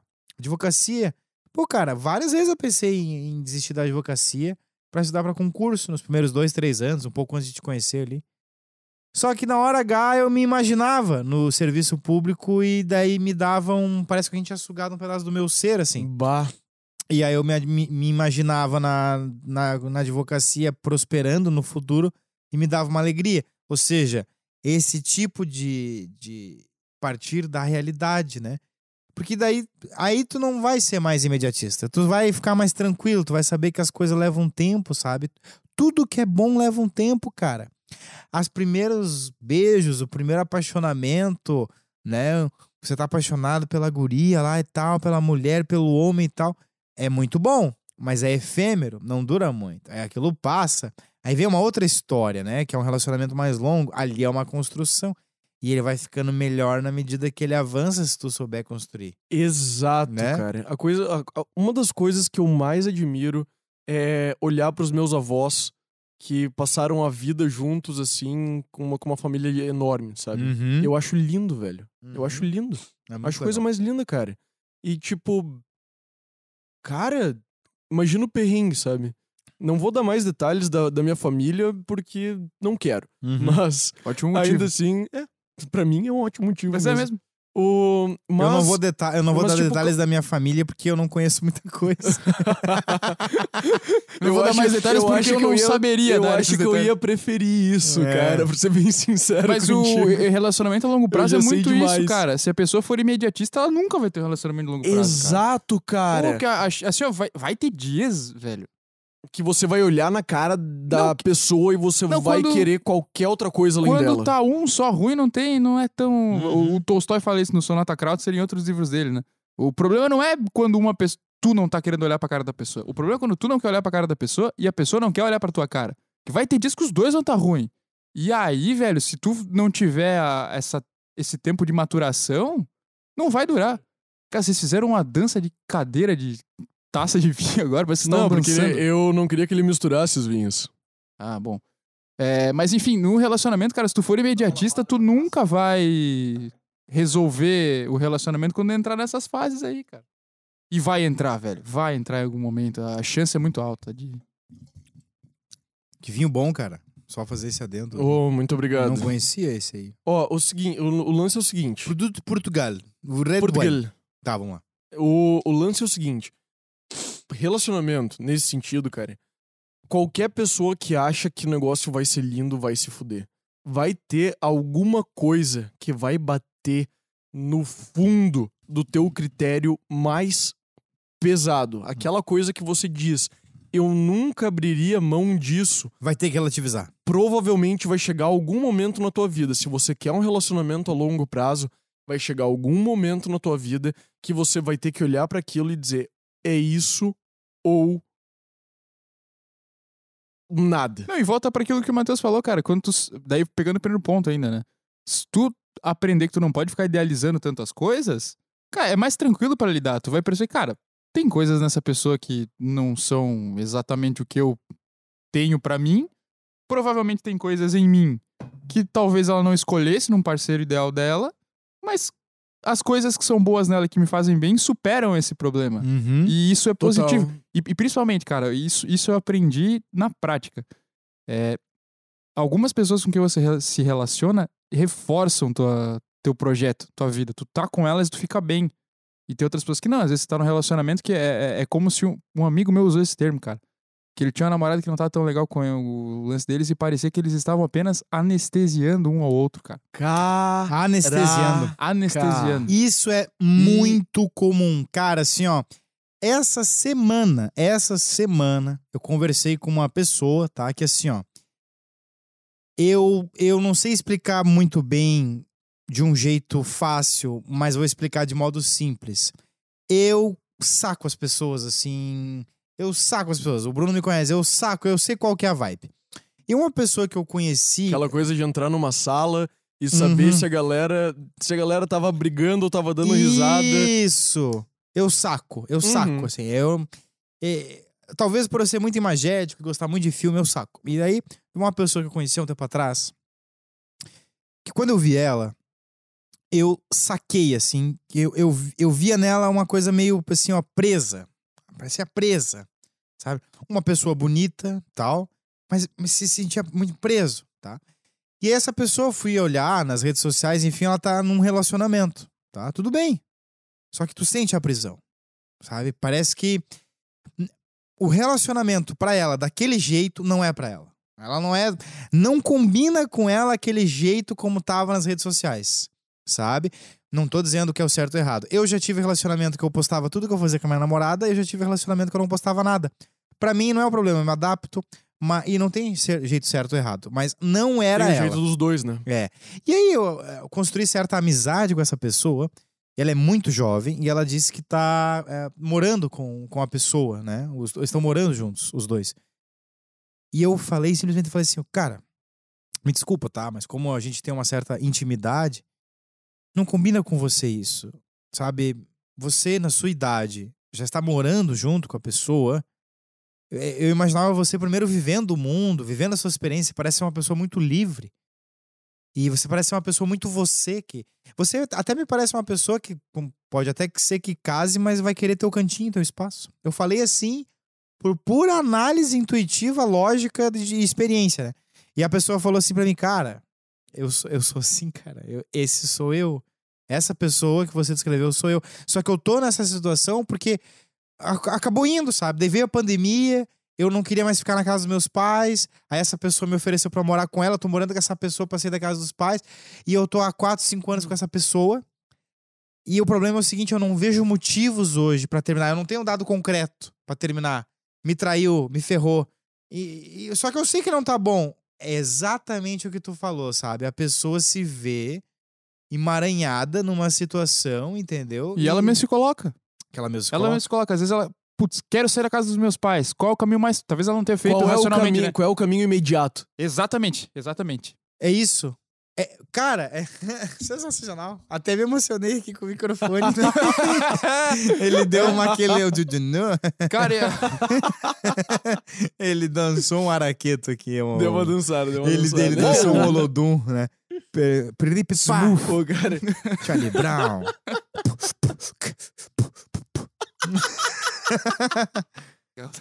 Nós vamos parar, galera. Como é que eu vou editar Mas esse a- mas- negócio? né? Como é que eu vou editar beatbox depois, tá ligado? Não sei, cara. Tem que É pôr. um problema meu. vocês vão ver. Coloca no esse vídeo não, esse, o esse não ali. sei do Bruno foi problema teu. Você tu ouviu, Matheus? Mas quando- o, quando a Bruno, gente- o Bruno falou, não sei, cara. tipo, Claro, o problema é o teu, problema né? é teu. Por que que eu vou saber? É, é, o cara. É que nem os caras. É que nem se perguntasse assim, ó. Cara, e pior que foi muito intuitivo. você, que, você que se vira. Você que se vira, né, o, meu, pro- o meu negócio é fazer umas piadas idiota aqui. Que edita é você. Muito bom, cara. Muito bom. Olha. Tem alguma coisa a ver o fato de que talvez seja uma raiz do imediatismo a vontade que a gente tem de ter uma solução mágica para as coisas. Uhum, Quando a gente tem um problema, uhum. geralmente nosso cérebro ele tenta nos puxar na nossa a gente tenta racionalizar para o lugar mais rápido mais fácil de fazer aquele problema ir embora e muito geralmente na verdade é, é, muito geralmente não existe né mas o mais corriqueiro é que essa tua esse teu primeiro instinto essa tua primeira ideia seja a pior ideia que você já teve na tua vida Uhum, então Cara, isso é, é duro, mas é real. isso é muito Solução mágica. isso é muito real Que belo tema. Uhum. Cara, então, e, e isso é real, porque, tipo, tu, tu- todo mundo aqui já conversou com alguém que tá meio em crise, assim, sabe? Tipo, ele tá. Essa pessoa tá numa crise de al- algum problema na vida dela profissional. Por exemplo, ah, o meu trabalho não tá tão legal quanto eu esperava que ele estivesse. Uhum. E tá numa crise, tá, pô. Pega, já que a gente falou tanto de advogado hoje, né? Eu acho que a gente se dá um passe pra falar sobre direito mais um pouquinho. Uhum. Até porque temos um convidado que tá nessa área, né? Vamos aproveitar. É, quando a o- gente também. É verdade, quando a gente convidar um médico, o- a gente fala de Medicina pra cirurgia. caramba. É. Mas- Ô, mas vamos aproveitar. Então, pra dar um exemplo de tipo, cara, o bicho, o bicho começou. Isso foi muito legal. Isso foi uma, uma especificação, especificação de uma profissão. Ah, quando for pra. Quando vir um médico, a gente fala de cirurgia. Daí o médico falar, você, você É. tem que. Você, você faz uma incisão. Aí veio o House aqui. Bará. Ah, se vir um se, se- cara, se vier o Rio Laurie no meu podcast, eu zerei a vida. Isso é verdade, cara. Isso Zerei a vida. é verdade. Mas ele não vai vir. De qualquer maneira, vamos lá. O, o, cara, o cara, ele sai da faculdade de direito, ele quer virar advogado e ele se encontra naquele momento ali de tipo, meu Deus do céu, eu agora eu só preciso daquela ação milionária que vai chegar como? Ela vai, sei lá, cair no meu colo, porque é assim que funciona. Uhum. É isso que eu espero. Uhum. Tá, mas tu tá tu tá tipo fazendo algum tipo de propaganda? Não. Tá indo em algum lugar onde pessoas costumam ah, ver e ser vistas? Não. Tá, mas então o que caralhos você tá fazendo pra que essa solução mágica se apresente? Uhum. É, é mágica, né? É, isso, esse, esse tema é muito legal, porque eu tenho até um post no, no meu Instagram, né? Me Qual segue que é aí, aí? Manda aí. Arroba prof.mateusbranco. E o post é justamente sobre isso, sabe? Eu, gosto de fazer posts, às vezes, com uma frase de impacto pra chamar atenção, mas que é real, né? E, e justamente o post começa com é, a solução mágica que você tá esperando não existe, né? As pessoas... Pô, né, cara? Soco na cara. As pessoas, elas esperam muito uma solução mágica para as coisas, cara. E essa solução não vem. Exemplo, tá? Exemplo. A, a pessoa tá assim, bah, mas cara, eu não, eu não consigo mais clientes, entendeu? Tá difícil conseguir clientes. E aí começa a justificativa. O ser humano, ainda mais quem é formado numa área intelectual, tipo direito, filosofia, é contabilidade, quem, me- quem mexe com argumentos, né? Contabilidade é números. né? contabilidade, É, contabilidade mexe é com números, né? argumentos. É, não, contabilidade é números, né? Mas quem mexe O com que, que argumentos. você vai dizer pra justificar esse rombo aqui? Esse é o argumento. Olha, olha, olha. Eu já avisei no começo do podcast que todo mundo aqui é profissional em matemática. Cara, a gente é. É. ruim demais. Menos B ao quadrado, raiz de 4 a 7, 8 de. Mas enfim, olha só. É que quanto É. mais, quanto mais elaborada é a capacidade argumentativa da pessoa, mais melhores são as desculpas que ela Perfeito desenvolve. Né? Ela consegue elaborar muito bem. Ela consegue elaborar é, muito bem as desculpas dela. Então, assim, ó. Eu vejo, por exemplo, cara. eh, eu não consigo clientes na advocacia, na advocacia, né? Que é a minha área que eu encontro usando. Eu não consigo mais clientes. Ah, é complicado mesmo. Nós temos muitos advogados no Brasil, como o João falou inicialmente, né? E tal, eu falei em outros momentos. Temos sim, temos muitos advogados. Pois é, tá difícil, eu sou jovem. Sim, tu, tu é jovem e tal. É, tá puxado, né, cara? Ninguém me falou que ia ser puxado. É, não é puxado e tal. Mas, ah, mas, mas em outro momento de uma conversa qualquer com essa mesma pessoa, ah, que pá, deve ser massa, né? Quero viajar pra França. Eu quero comprar uma Mercedes, eu quero fazer o meu escritório crescer. Ou seja, olha que interessante, eu vejo muito isso. A pessoa quer algumas coisas, mas o estilo de vida dela e o jeito dela pensar e viver não levará ela a esses objetivos, entendeu? Isso é muito Isso é animal. muito real. A pessoa tem alguns grupos de sonhos e objetivos, mas esses, isso não levará. O jeito que ela vive não levará ela lá. Não dá chance pra que ela consiga chegar lá em algum momento na É isso, vida. é, não, não ter a menor perspectiva de É, chegar lá. a gente, a gente leu, a gente leu o Andar do Bêbado do Lodnov, E- Lodov. Foi, foi tranquilo? Leu ou foi meio tortuoso? Por quê? Porque é um maldito. demorei, demorei, demorei. Mas, mas ele fala, ele fala justamente isso, tipo, o não vai, não tem nada na tua vida, é um, ele é um livro de estatística. Ele diz, não tem nada que tu possa fazer na Uhum. tua vida que vai que vai garantir o sucesso que você precisa, sabe? Não tem absolutamente nada que, tu- que vai te garantir isso. Uhum. Então, o que vai acontecer é que você só pode trabalhar para que em algum momento você aumente as chances de chegar no ponto que você quer. Perfeito, perfeito. Porque você, você pode fazer tudo certo e você pode falhar. Uhum. É Vou- um, é um Assim, soco ó, na cara. Não esperar a solução mágica é maravilhoso, sabe? Muda a tua vida, te deixa a tua vida mais real, interessante, né? E assim, ó, por exemplo, eu mas, é faço. que, mas é que não é, não é só não esperar a solução mágica. Ela, ela já não existe. Tu tem que ir atrás da solução ela já, real, né? ela já não existe. Mas não só a solução mágica não existe, como a solução real também não. Uhum. Você só tem como aumentar a probabilidade da coisa que você quer acontecer. Então o buraco é muito mais embaixo. É o- É solução mágica aqui em cima, a solução real que não é real, porque você Uhum. pode fazer absolutamente tudo certo e ainda assim não dar certo por fatores fora do seu controle. Mas o- Uhum. isso, isso é, isso é muito importante, mas Muito o, bom, muito o- bom. é legal nesse livro mesmo que você citou, que ele fala, cara, o, o, o dado real é esse, né? Pode ser que você se esforce muito a vida inteira e não aconteça o que você queria que acontecesse, por uma série de fatores. Porém, é melhor você tentar fazer alguma coisa do que você não fazer nada, porque você pelo menos aumenta a sua chance de acontecer alguma coisa positiva. Porque é, é muita lógica da loteria, cara. As pessoas jogam na loteria, tipo, sabendo que o, a chance de você ganhar é mínima. Mas você fica com aquela expectativa que, cara, mas se eu ganhar na loteria também, caralho, hein? Daí a minha vida. Nossa, amanhã eu nem volto pra O casa. meu mas- avô ganhou na loteria mais que uma vez. É um homem de sorte. É. Eu não entendo como até hoje. Mas, tipo, não, não, não loteria. Não loteria dos milhões, assim, aquelas loterias, sabe, final de ano, assim. Ele ganhou naquelas, sei lá, quina, o que, que é?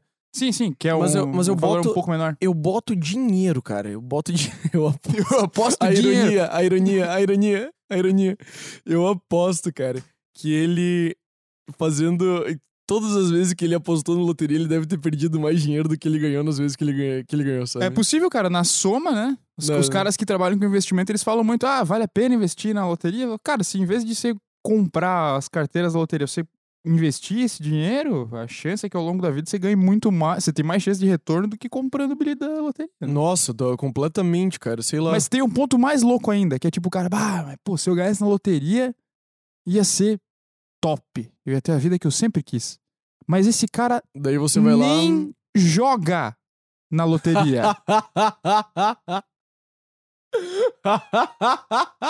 Não tem, cara, tem muita gente, muita gente. Cara, pior é que Eu isso acho é que eu já pensei assim, caraca, se eu ganhasse loteria ia ser, Cara, porra, eu, eu, eu, ia fazer eu tanta dando- coisa, mano. Eu tô dando risada porque É, eu já. caraca, Me peguei nesse saiu, pensamento, Saiu cara. aquele prêmio, tipo, mega da virada, 300 milhões. Cara, eu com 300 eu milhões, já me peguei nesse Irmão, pensamento, nossa, cara. Mas com 300 milhões eu ia fazer tudo que eu sempre quis. Joguei na Mega da Virada? Não joguei. Não, não Nem joguei. isso eu fiz, cara. Pois muito. Cara, isso é sensacional. Né? É- Essa parada de tu nem ter Nem o o- mínimo de ação em cima daquilo e ainda assim espera a solução mágica, né, cara? Isso é muito louco. É, é isso, tipo, ah, que puta, ia ser massa ganhar na loteria. Mas aí eu nem. Cara, não faço nada. Uhum, Nada. Eu, e é mui- muito isso que você falou. O estilo de vida da pessoa não tem a ver com o objetivo dela. uhum. Qual é a. a- a- sendo cruel agora, e, mas cruel porque é real, né? Qual é a chance de você chegar em determinado objetivo se você não faz nada condizente com esse objetivo? Zero? Qual é a chance de eu ter o corpo do Henry Cavill, que é o super-homem, se eu não treinar Cara, e comer hambúrguer todos os dias? Qual é Todo santo episódio do podcast, o Henry Cavill é mencionado. Inclusive, tem uma história, desculpa, mas eu vou ter que puxar a brasa passado dele. Tem uma história do Henry Cavill muito massa, tá ligado? É uma história real, o sobrinho dele. Não, tô ligado. Ah, eu O tô ligado, eu tô ligado. É real isso aí, apareceu na internet, eu fui pesquisar e é verdade. O sobrinho dele disse na, na escolinha, de jardim de infância, que o tio dele era o super-homem. E a galera, os criancinhas, tudo 4, 5 anos, "Não, você tá louco. A professora dele A disse: você professora- tem que parar de mentir. Você tem que parar de mentir, o teu tio não é o Sai da realidade. Pois a mãe do moleque Sai da ligou mentira, no e caso. o, Hen- o Henry Cavill foi lá na, na escola. Foi na E escolinha a pra cara- mostrar que a eu queria professora. ver a cara dessa Eu professora. É queria ver a cara mesmo. dessa professora, cara. Eu queria ver a cara dessa professora também. Esse negócio de, de solução mágica, eu, é muito fácil de tu enxergar ele em trabalho, cara. Por exemplo, assim, ó, é tu vê muita pessoa insatisfeita com o emprego, entendeu? Pô, esse meu emprego não tá legal, não tô feliz com o meu trampo e tal. Mas ao mesmo tempo que tu vê a pessoa infeliz com o trabalho dela e ela realmente está, entendeu? A pessoa tá infeliz com o trabalho dela, mas você não vê, você não vê ali uma busca genuína, você não vê ali uma busca genuína pra mudar aquela situação, entendeu? A pessoa tá infeliz com o trabalho, a pessoa tá infeliz com o trabalho, não tô feliz com o meu trabalho. Meu trabalho não me realiza. Tá. E o que que você tem feito pra mudar essa realidade, então? Ah, eu, eu distribuí uns currículos aí. Pô, eu distribuí uns currículos aí. Pô, mas o que, que é isso, Que eu cara? nem atualizei.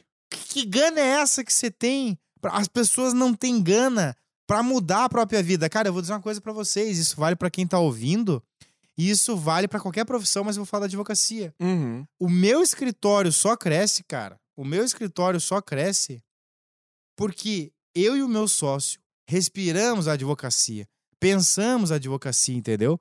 A gente vive aquilo 24 horas por dia, cara. Sabe, o nosso escritório só tá crescendo porque tudo que a gente faz é pensando no nosso negócio e pra nós isso não é um problema.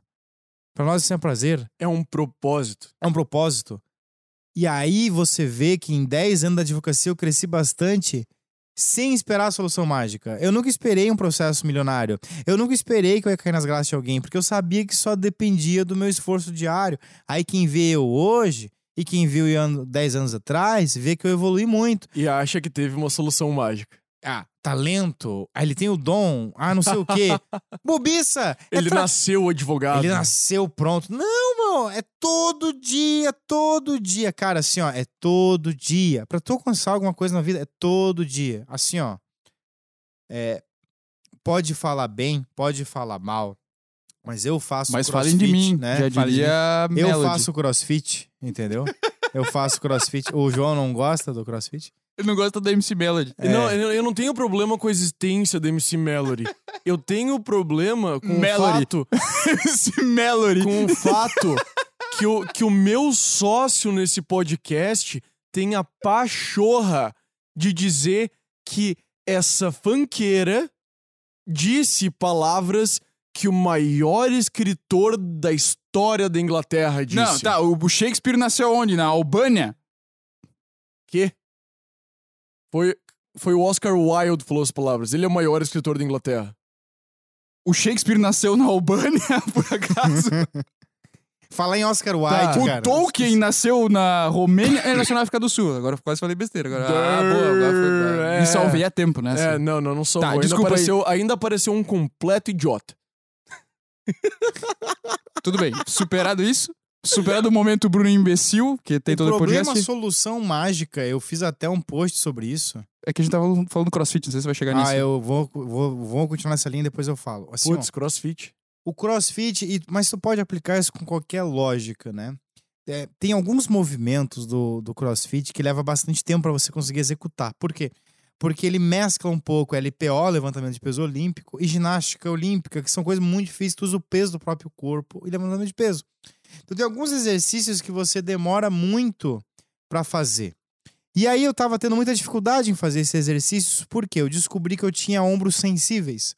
Não é patologia, não é nada, mas os meus ombros são sensíveis, ou seja, é, os meus ombros cansam rápido. Uhum. E não adiantava eu só fazer os exercícios que o box me pedia. Eu, eu, eu percebi que eu tinha que fortalecer os meus ombros, meus tendões e tal.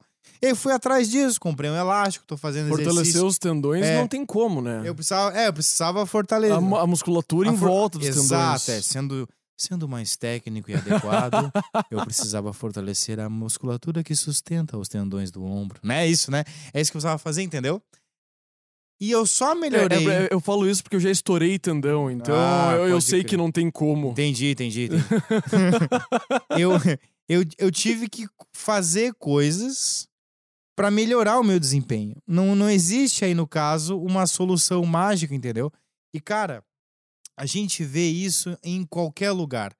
E por que que você não pega e fala, sabe? Pô, eu queria que o eu queria que o meu amigo me compreendesse mais, mas ele não compreende. Tu tá falou pra esperando. ele? Exato. É tu isso tu falou pra ele qual que é o teu problema? As pessoas não dialogam, cara. Nossa, cara. Meu Deus, isso é tão Ela, banal. é, tipo, e vai- lá e espera, tipo, que ele vai ler, a- que a pessoa vai ler a tua mente Aham. e falar alguma coisa, né, cara? Nossa, Pareceu eu Uhum. conversando com a minha namorada, cara. Ela, a gente tava vendo uma série, esses dias ela começou a ver uma série. Ela falou: Meu Deus, como é que essas pessoas não conversam, cara?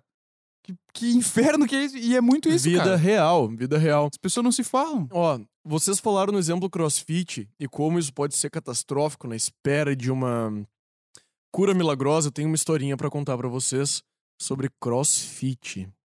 Eu tenho uma história sobre crossfit. Ah, isso eu quero O- ouvir. O Bruno tá muito impressionado com esse momento. Muito. Tu Eu- consegue fazer um burpee, João? Consigo, vai a merda. É que tu tem problema no joelho, tá? Você- Ah, não, eu não tenho mais, porque agora eu já melhorei. Ah, olha só. Viu o crossfit? ele já melhorou, melhora. ele não, mas não não foi o crossfit. Só não foi o crossfit. Alguns anos, alguns Eu anos tinha um atrás. problema no joelho, mas agora eu solucionei. Aquele barulhinho de madeira com a perna, com a perna de madeira, sabe? Toque, toque, toque. Coloca a música do Piratas do Caribe na edição, né? Só. Eu tinha um problema com o joelho, mas... Agora eu não tenho mais joelho. Problema resolvido. Mas o lance foi o seguinte: eu tinha, alguns anos atrás, eu tava muito sedentário. E daí eu, sempre o impulsivo imediatista, e tipo, vou resolver essa merda toda agora. Eu pensei, cara, eu vou começar o crossfit. Foi pelo mais de- pesado. Depois, É, depois, tá sedentário. depois de. Exato, exato. Eu vou começar o, cross- o crossfit. E daí eu fiz um tempo, fe- fechei um contratinho lá, fiz um, fiz um tempo do crossfit. Chegava todo dia, 5 horas da manhã no crossfit, cara. E todo santo dia. O que que aconteceu? Começou a me dar uma dor no peito. E eu sempre tive problema no, no pulmão, sempre fui asmático desde criança e tudo Uhum. mais. Nossa, uma coisa Então, terrível achava- pra te fazer seria fumar, né? É, ainda bem que eu parei. Imagina se você fumasse um cigarro eletrônico Não, não, não,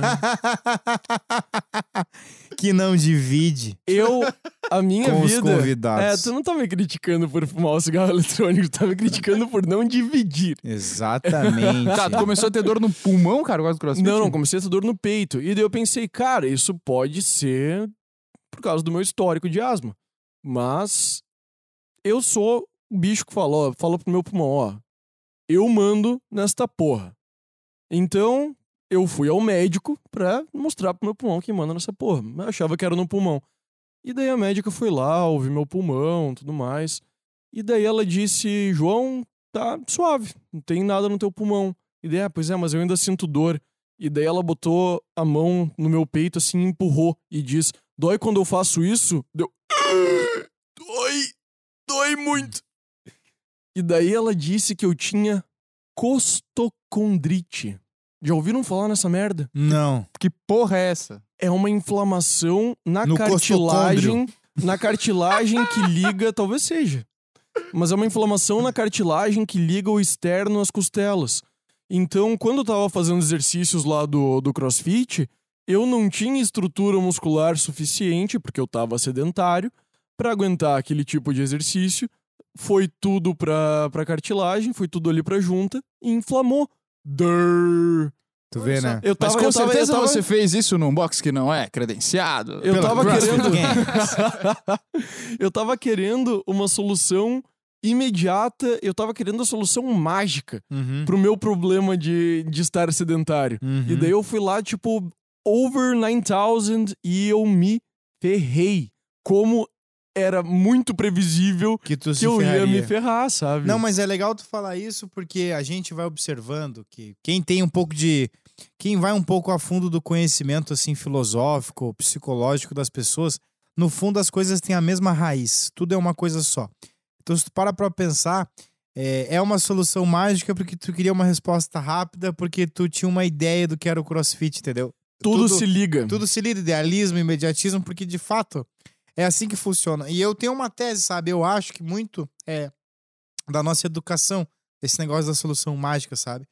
Pega um filme, cara. O filme tem um- uma forma, principalmente os hollywoodianos, americanos, né? É, todos os filmes têm uma forma. Existe uma situação tranquila no início do filme, daí vem um, dá um problema gigante, uma catástrofe, um terremoto, alguém morre, alguém é roubado. E aí o filme inteiro fica nessa pira. E aí, até que nos últimos minutos do filme, nas últimas última meia hora, se tem a solução do filme, né? E aí tudo dá certo. Ah, muitas pessoas acham que a vida é que nem ver Dr. House. Tipo, tá lá o cara vivendo. Pô, doença desconhecida! Não sabemos o que que é, os exames não detectam, o cara tá vomitando uma essência roxa, e o cara tá muito louco e tá falando aramaico, sei lá. Entendeu? Eles já falaram, é lupus, e não é lupus. Nunca é lupus. E aí o Dr. House, meu Deus, o cara tá falando aramaico, what the fuck? E ele, ele tá vomitando roxo. E os caras ficam o seriado inteiro Na pira, o que que é? Aí nos últimos 10 minutos de, de, de série, Começa a tocar aquela musiquinha lá episódio, que tu o- sabe.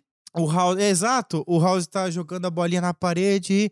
Eureka! Eureka, motherfucker. E o pior é que é do nada. Tipo, o House vê uma criança mijando. Ele pensa. Caralho. Exato. Ele tá, ele tá atendendo alguém com uma, uma situação completamente diferente na clínica. É, e dele? Já só para de falar. É, parece o meme da Nazaré, sabe? Fazendo as continhas. pim, pim. Achou a solução. Ele tá com fibrose no quinto cistino do quarto múltiplo do pêndulo do perônio. Tem que fazer uma circuncisão do nosso não que lá. Aí ele faz, dá tudo certo e acabou o problema. E aí, mas o pior é que a gente passa muito por isso. A gente vê filmes, a gente escuta histórias, a gente e a gente acha que existe solução mágica na nossa vida também. E não tem. Eu, eu tive um problema uns anos atrás que o meu escritório era o seguinte: eu tinha muita demanda já, tinha Brabo. muito trabalho e não tinha renda suficiente. Tipo, eu ganhava dinheiro, mas pelo volume de trabalho que eu tinha, não era suficiente. Porque não vai vir uma solução mágica. Ou eu encontro uma forma de ganhar melhor trabalhando menos, ou eu vou ficar nessa a vida inteira. E aí eu fui atrás. Ah, vou advogar em áreas que dão mais dinheiro, vou advogar para clientes mais ricos que trazem maior rentabilidade por uma questão lógica, porque o problema é o mesmo, um divórcio de uma pessoa com menos poder aquisitivo, de uma com mais, mas a tua porcentagem de ganho é maior. Então eu fui atrás. Não fiquei esperando solução mágica, mas a maioria das pessoas fica a vida inteira relacionamento ruim. Eu acho que é pra gente encerrar esse tópico, eu acho que é o melhor exemplo de relacionamento ruim. O cara não tá feliz, o outro cara, ou, outra- ou a mulher, ou as duas mulheres, assim, não estão felizes. Mas nenhum dos dois quer ter o esforço de chegar lá e terminar Até e, porque às e vezes eles- carregar o ônus, né? Até porque às vezes eles sabem que se eles tentarem consertar, eles não vão conseguir. Também É. é, também é, também Nem acaba mexe, sendo, né? também acaba sendo em algum lugar do fundo uma autoconfissão de incompetência que conseguiria resolver aquele problema. Eu acho que é um pouco falta de coragem, talvez, cara. Porque. O que, assim, é, o que é uma É, é, autoconfissão é, de É, competência. isso, isso é, isso é. Mas é. Cara, é. É, é, é porque algumas situações estão tão sinistras, cara, que o- só de você imaginar o esforço que você tem pra. Pra enfrentar essa situação já dá um ruim, né? Mas como, como o Matheus falou, cara, é- essas coisas todas estão ligadas, né? Idealismo, imediatismo, querer uma solução mágica, tudo isso tem a ver com o quê? Com você tentar negar a realidade, você tentar fugir daquilo que é real e buscar uma explicação alheia ao que os elementos do real te dão. Isso, é, essa, é- esse é o amálgama de tudo. Quando você, quando você vai ser idealista, quando você vai ser imediatista, quando você vai procurar solução mágica, todos, todas essas questões têm como base o fato de que você tá fugindo da realidade. Muito bom, muito bom. Esse link é muito bom porque ele é real. Porque, olha só, a gente pode até pegar outros problemas que as pessoas têm que impede elas de crescer, que tem sempre essa mesma conexão. Um problema clássico. Isso afeta muito mais os homens. Dependência. A pessoa tem uma dependência psicológica. É, é, por que, que eu falo que isso afeta muito os homens? Eu vejo. Tem homem que tem a mãe, né? O homem tem a mãe, o cara tem a mãe como referência. Ele sai da mãe e vai pras namoradas. Aí ele já sai da faculdade e já tá morando com a mina. Aí ele casa, aí ele tem filho. E aí ele faz as vontades da filha. Eu não tô dizendo que casal tem filho errado, muito pelo contrário, meu Deus, eu eu adoro criança. Eu, o que eu tô dizendo é um homem é muito fácil para um homem nunca ser completamente independente de Nunca uma psicologia de uma da mulher figura materna. da figura materna, pegando aí uma vertente mais psicológica, Freud e tal, é muito fácil. Por quê? Porque sempre tem um referencial feminino externo, ou seja, tô negando a realidade que é, sabe? A- a- ser dependente de uma psicologia do outro é negar a realidade, ou seja, eu prefiro ver o mundo com os olhos do outro, que me é mais agradável, né? Me é mais agradável. Muita pesso- muitas pessoas entram nesses mundos, nesses outros mundos, né, cara? Que é esse mundo de você entrar na realidade do outro ou ficar a inveja, a fofoca, a grama do vizinho é mais verde e tal. No fundo, são todos modos de você negar quem tu é, o que tu precisa fazer pra alcançar os teus objetivos, cara. Isso é muito bom, cara. Né? E, o- e assim, ó, esse, o ponto que tu deu da dependência, normalmente mais perceptível no homem com relação ao feminino, Uhum. é muito bom, por quê? Porque mostra que uma mesma, é, um mesmo problema pode se manifestar de diversas formas. Você deu vários exemplos. Pô, o cara vivia até os 18 anos com a mãe e era completamente dependente da mãe. Depois ele transfere pra namorada. Depois ele transfere pra esposa. Depois ele transfere pra filha. Várias situações que ele repete a mesma coisa. Aí você pensa, ah, então é só o cara não casar, né? Se ele ficar solteiro, não tiver filho, resolve. Não, porque aí ele vai, ele vai, o cara que é o mulherengo, ele também tem essa mesma dependência, só que ele joga pra diversas mulheres Perfeito, perfeito. contrárias. Então ele não Bingo. consegue Bingo, sair, bingo. sabe? É, é, é o mesmo fenômeno que se manifesta, é a mesma origem que se. O fenômeno acaba ficando diferente, né? Mas a, a origem do problema é o mesmo, é você não conseguir é, lidar com o fato de que existe você, independentemente da sua relação Uhum. conturbada com essas, todas essas outras pessoas, né? Você É, não depende só disso. É, é muito legal isso, porque acho que a gente encontra, acho, um ponto que faz uma síntese e leva a um caminho comum, que é o seguinte: para tu conseguir crescer, né, o que impede as pessoas de crescer, eu acho que para tu começar a crescer, tu tem que entrar na realidade, viver a realidade, viver no mundo real. E isso tu faz como? Cara, tu tem que fazer autoconhecimento. Tu tem que fazer consulta com psicólogo, tu tem que tu tem que tu tem que ir atrás do autoconhecimento, porque eu preciso partir de um dado real, por exemplo assim, ó, eu, Matheus, eu sou uma pessoa que gosta do humor, que gosta da brincadeira. Eu sou uma pessoa que tem uma tendência a ser muito bonzinha. Por quê? Eu vou até falar isso porque é muito interessante assim, ó. É, eu tinha sempre uma vida, né? Filho único e tudo mais. Então, uma vida muito assim, só eu e minha mãe, só eu e minha mãe, só eu e minha mãe, só eu e minha mãe. Então é natural que o filho quer agradar a mãe, a mãe quer agradar o filho, são só dois, não é uma comunidade, entendeu? Então eu, eu tenho muito essa questão do ser bonzinho, do ser bonzinho. Isso quase acabou com a minha carreira, várias vezes na minha vida. Caraca. Porque olha só, o cliente vinha, ah, é 4 mil reais pra fazer o mandado de segurança. Ai, doutor, eu só tenho, eu só tenho 800 reais, eu tô fudido, doutor. Eu falava, mas tudo bem, eu te ajudo, mano. Eu te ajudo, mano, eu te ajudar. Me entupi de ação com poder aquisitivo. E não tinha dinheiro. A ação que você ia gastar horas e horas e horas e horas e horas e não ia trazer nada pra Nada. ti. Não ia botar comida na mesa. por ser muito E bonzinho. o problema não era teu, né? Isso que é o pior, cara. É, mas por ser muito bonzinho, eu queria ajudar todo mundo, ninguém podia ficar de mal comigo. Vocês entendem assim, ó? Isso é, isso é não ter conexão com o real, que é o quê? Eu preciso saber aonde que são as minhas deficiências, cara. Preciso saber meus vacilos. A galera é muito ignorante de si mesmo, cara. Assim, ó, as pessoas são muito ignorantes de si mesmas. É fácil de ver isso. Exemplo.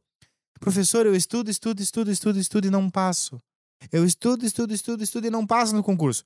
Tá estudando errado? Tá fazendo alguma coisa errado? Ou tem crise de pânico na hora da prova? Ou não foca? Ou teu cognitivo não é tão bom? Não sei.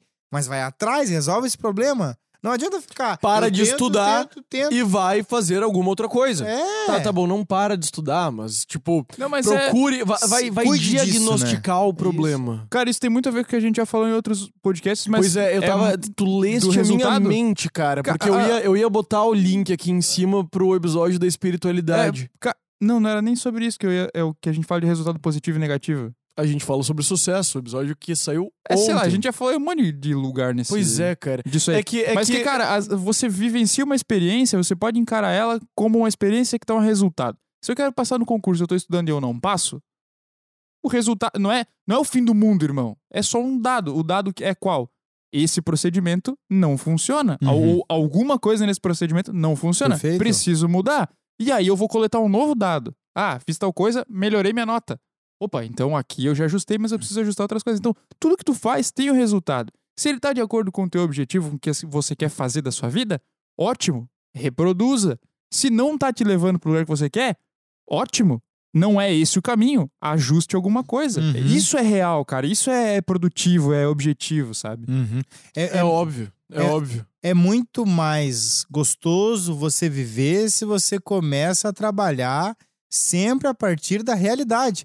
Eu adoro contar uma história da minha vida pessoal que eu acho que é muito válida. Eu sempre fui apaixonado por Gypsy Kings. Sempre. Eu conheço por gente. Aquela banda franco-hispânica lá, eles são franceses, mas cantam espanhol, etc e tal. Tem as músicas famosas, Bambolê, Volare, né? O pessoal um pouco mais da minha idade. Bambolê, Volare, oh, oh, né? Eu não canto bem, oh, oh. Mas enfim, o que eu queria dizer é, eu sempre fui apaixonado por essa banda.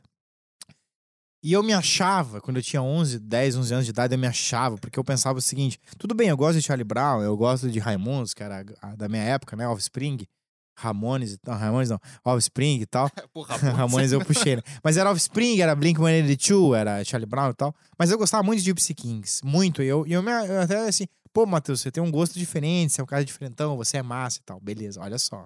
Olha, pega essa. Agora, agora, agora ele se achou, não fui eu. Não, Não. Não, é, agora, agora pega essa. Um dia eu tava limpando a casa com a minha mãe, lá em Lages, eu sou de Lages, né? Tava lá limpando a casa. Tu és lagiano. Eu sou de Lages, Santa Catarina. Eu não boto fé, cara. Lages, né? Aham. Bah, Mas não sei porque eu falei isso tá velho. gaúcho, é porque a cultura é parecida, né? Que deprimente, cara. Tem, mais, Sabias tem mais que eu gaúcho sou em Lages do que no Rio Grande do Sul, né? Meu, tu é de pior que Lages, seu. Não, não, nem fudendo. Vocês que nasceram do lugar errado. Você, o sonho de todo lagiano é ter nascido do outro lado da fronteira, do outro lado cara. da fronteira. O sonho de todo vacaria é ser lagiano, na verdade. Não, de nenhum. Não? É? De jeito nenhum. Só tem um jeito de resolver isso. Briga de- soco, briga de facão. Cada um quebra uma dessas garrafas e. Briga de facão. Não, Só não. sobra um. Não, tem que ser briga de facão, não briga de garrafa. 30 minutos de soco, né? Al? Ó, tu tá vendo? Lagiano copia Porto Alegrense, É, cara. é, é, é, é, é. Bah, mas enfim, né? Bah, bah. Tá, continua a tua história. Tu tava limpando a casa ouvindo Gypsy Kings? Perfeito, obrigado pelo, pelo, pelo retorno. Eu tava limpando a casa com a minha mãe, eu tinha 10, 11 anos de idade, né? E aí eu achei uns 4 ou 5 CDs do Gypsy Kings, né? Porque, obviamente, se eu tinha 10 anos e hoje eu tenho 32, na minha juventude não tinha nada de, de a não ser CD, né? E aí eu, ah, mas você tem música do Gypsy Kings, CD do Gypsy Kings. Olha o que minha mãe disse. É? Meu Deus. Durante a tua gravidez, eu só escutava isso. Ah, não é. E, e quando você. Ah, é, malandro. E até você ter uns dois anos de idade, eu e teu pai escutava isso o dia inteiro em casa. Essa é a pira do autoconhecimento. Eu acreditava que eu gostava de Gypsy Kings por gosto super diferenciado. Memória! Memória! Memória! Caramba! Tu me perguntar hoje assim, tu gosta de Gypsy Matheus? Gosto pra caralho, mas hoje o que que eu fiz? Isso é, isso é legal. Eu atualizei o meu gosto. Hoje eu gosto porque eu gosto. Porque eu percebi que eu escutava antes por esse motivo, e escutei de novo e vi que continuava gostando. E, e fazendo autoconhecimento, sei que essas músicas meio árabe, meio hispânica, é da minha natureza, me atrai. E isso não é, isso não é do meu pai e da minha mãe daí. Isso é meu. Mas, mas tu entende fazer essa passagem, cara? Aí, depois desse, desse evento, eu, eu, eu sempre fico me perguntando o que que é meu e o que que foi me dado. E aí, acho que é o grande segredo, que é uma frase que eu acho O maravilhosa. pulo do gato. É o pulo do gato, é a seguinte frase. Você vive numa realidade que lhe foi dada. Agora tua tarefa é viver a realidade que é. Ah, Entendeu? Você vive uma realidade que lhe foi dada. Mas agora tu tem que viver uma reali- a realidade que é. É o que é. O que tem na tua vida, né, João? O que tem na tua vida, Bruno? Quem tá ouvindo, o que existe na tua vida de verdade? Não a realidade que te deram. Por exemplo, assim, ó. A minha família não tem nenhum empresário. Nenhum. Nenhum empresário. Mas na advocacia eu tenho que ser empresário. Pra crescer. Então eu vivo uma realidade que é. Que não foi uma realidade que me foi dada. Ninguém me ensinou a ser empresário. E eu sofri muito, cara. Eu vejo quem tem empresário na família. Pode ser um empresário pequeno, aquele encanador, teu tio encanador Ele já cresceu tem um caminho. ele já tem uma mente empresarial, tu pode trocar uma ideia com ele na festa de Natal, pegar umas dicas. Eu não tinha ninguém empresário na família.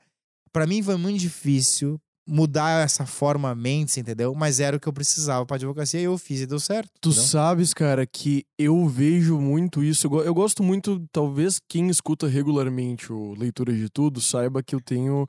que eu gosto muito das histórias bíblicas. E, de- e do que elas Momento realmente bíblico. representa. Narrado pelo Cid Moreira. Pô, isso eu não vou conseguir falar nos próximos, cara. Não, Mas eu é- posso é contar uma piada sobre isso ou não? Manda lá, manda lá. Cara, não é uma piada, mas eu vi um meme muito engraçado uma vez, né? Falando histórias bíblicas. Um peixinho com gravatinha, assim, com a maletinha, né? No trabalho, o peixe, né? E o patrão assim, por que que tu chegou atrasado? Mano, você não vai acreditar. Mas eu tava indo pro trampo e os caras abriram o mar. Aí o patrão, como assim abrir o mar? Você é maluco? Os caras abriram o mar e eu não consegui chegar a tempo. Muito bom, cara. Esse meme é maravilhoso. É bem isso, cara. Mas vamos lá, vamos lá, vamos lá. Vamos. O, tu tavas falando sobre a pira de você não conhecer o, um, um, um lugar completamente desconhecido e você, tipo, viver no mundo que te foi dado Uhum. e depois você ser obrigado a viver no mundo que realmente existe. Tem que ir. E pra mim, não tem como não fazer um, um- uma conexão com a história de Adão e Eva. Que viveram com um paraíso que lhes foi dado, que é o que acontece quando a gente é criança. Uhum. Porque a gente vive num paraíso quando a gente é criança, Uhum. via de regra. Tem, tem os, os pais que nos dão alimento, nos dão casa, nos dão segurança, fazem o melhor deles pra fazer com Uhum. que você tenha tudo que seria o resultado final da tua vida.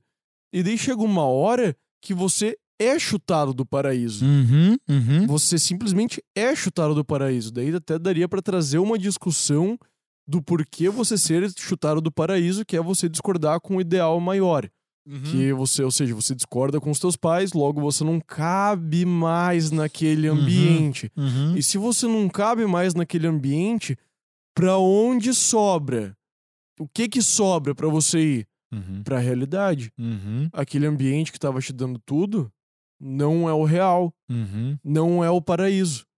O paraíso é aquilo ali, mas você não, você não cabe mais ali. Você cresceu, você comeu o fruto proibido do saber entre o bem e o mal. Muito legal. Então você precisa sair, então você é obrigado a sair daquilo Uhum. e encontrar a realidade. Tem várias análises desse, desse mito bíblico. Mas tem uma que é interessante que casa com o que tá falando, que é a do Rolomei, que é, é- agora é o momento Rolomei, que eu sempre cito ele em, em algum momento. Rolomei, um oferecimento mecânica Simas. Posso continuar, não? Pode, pode. Simas, agora Simas Mecânica está com promoções. Simas Escapamentos, Simas Porcas e Simas Turbo. A gente tá Muito bem. fazendo merchan de graça pra cima, É. Apa- Aparentemente sim. aparentemente. Ah, o- é que só tá faltando. Tu tem que citar o Jordan Peterson em algum momento, que daí a gente já fecha o combo de citar o Rolomei, citar o Jordan Peterson e um bíblico. Todo, Vocês sempre citam todo- as mesmas é, pessoas no podcast. a mesma coisa. Sempre tem. Eu quero Isso citar é sempre o. Pixinguinha quando eu vim aqui. Então façam a citação do Pixinguinha. Não agora. conheço nada do Pixinguinha. Cara, a interpretação do Rolomei é legal porque ele vai, vai falar por alto, né? Que esse mito aí. Esse mito aí, ele. ele vai mostrar o, o processo de amadurecimento da pessoa mesmo, de desenvolvimento. Que é tipo, cara, tu tá nice como uma criança, que todo mundo paga as coisas pra mim, paga minhas contas, tudo certo. E eu preciso sair de casa porque eu tenho que virar adulto e viver minha vida. E isso dói, cara. Dói pra cacete, é difícil e tal. Que é o que o Matheus falou, cara, pô, tava em- nunca teve ninguém empresário na família, nunca teve nada, teve que ir pro mundo e se virar, cara. Teve que conquistar o mundo, velho. O mundo tá aí, mas tu tem que pegar ele. Isso que é o, é o duro, né? E a frase que você falou que é muito boa, lembra outra frase que é, é muito popular na internet, que é a frase do Sartre, né? É, não importa o que o mundo fez de você, mas sim o que você fez com o que o mundo fez de você. Uhum, Que é uma uhum. frase muito boa. Boa! Eu não gosto muito do Sartre porque mês Ele é passado. Parece que ele fica, tá, Não, tá não. sempre olhando torto pra gente.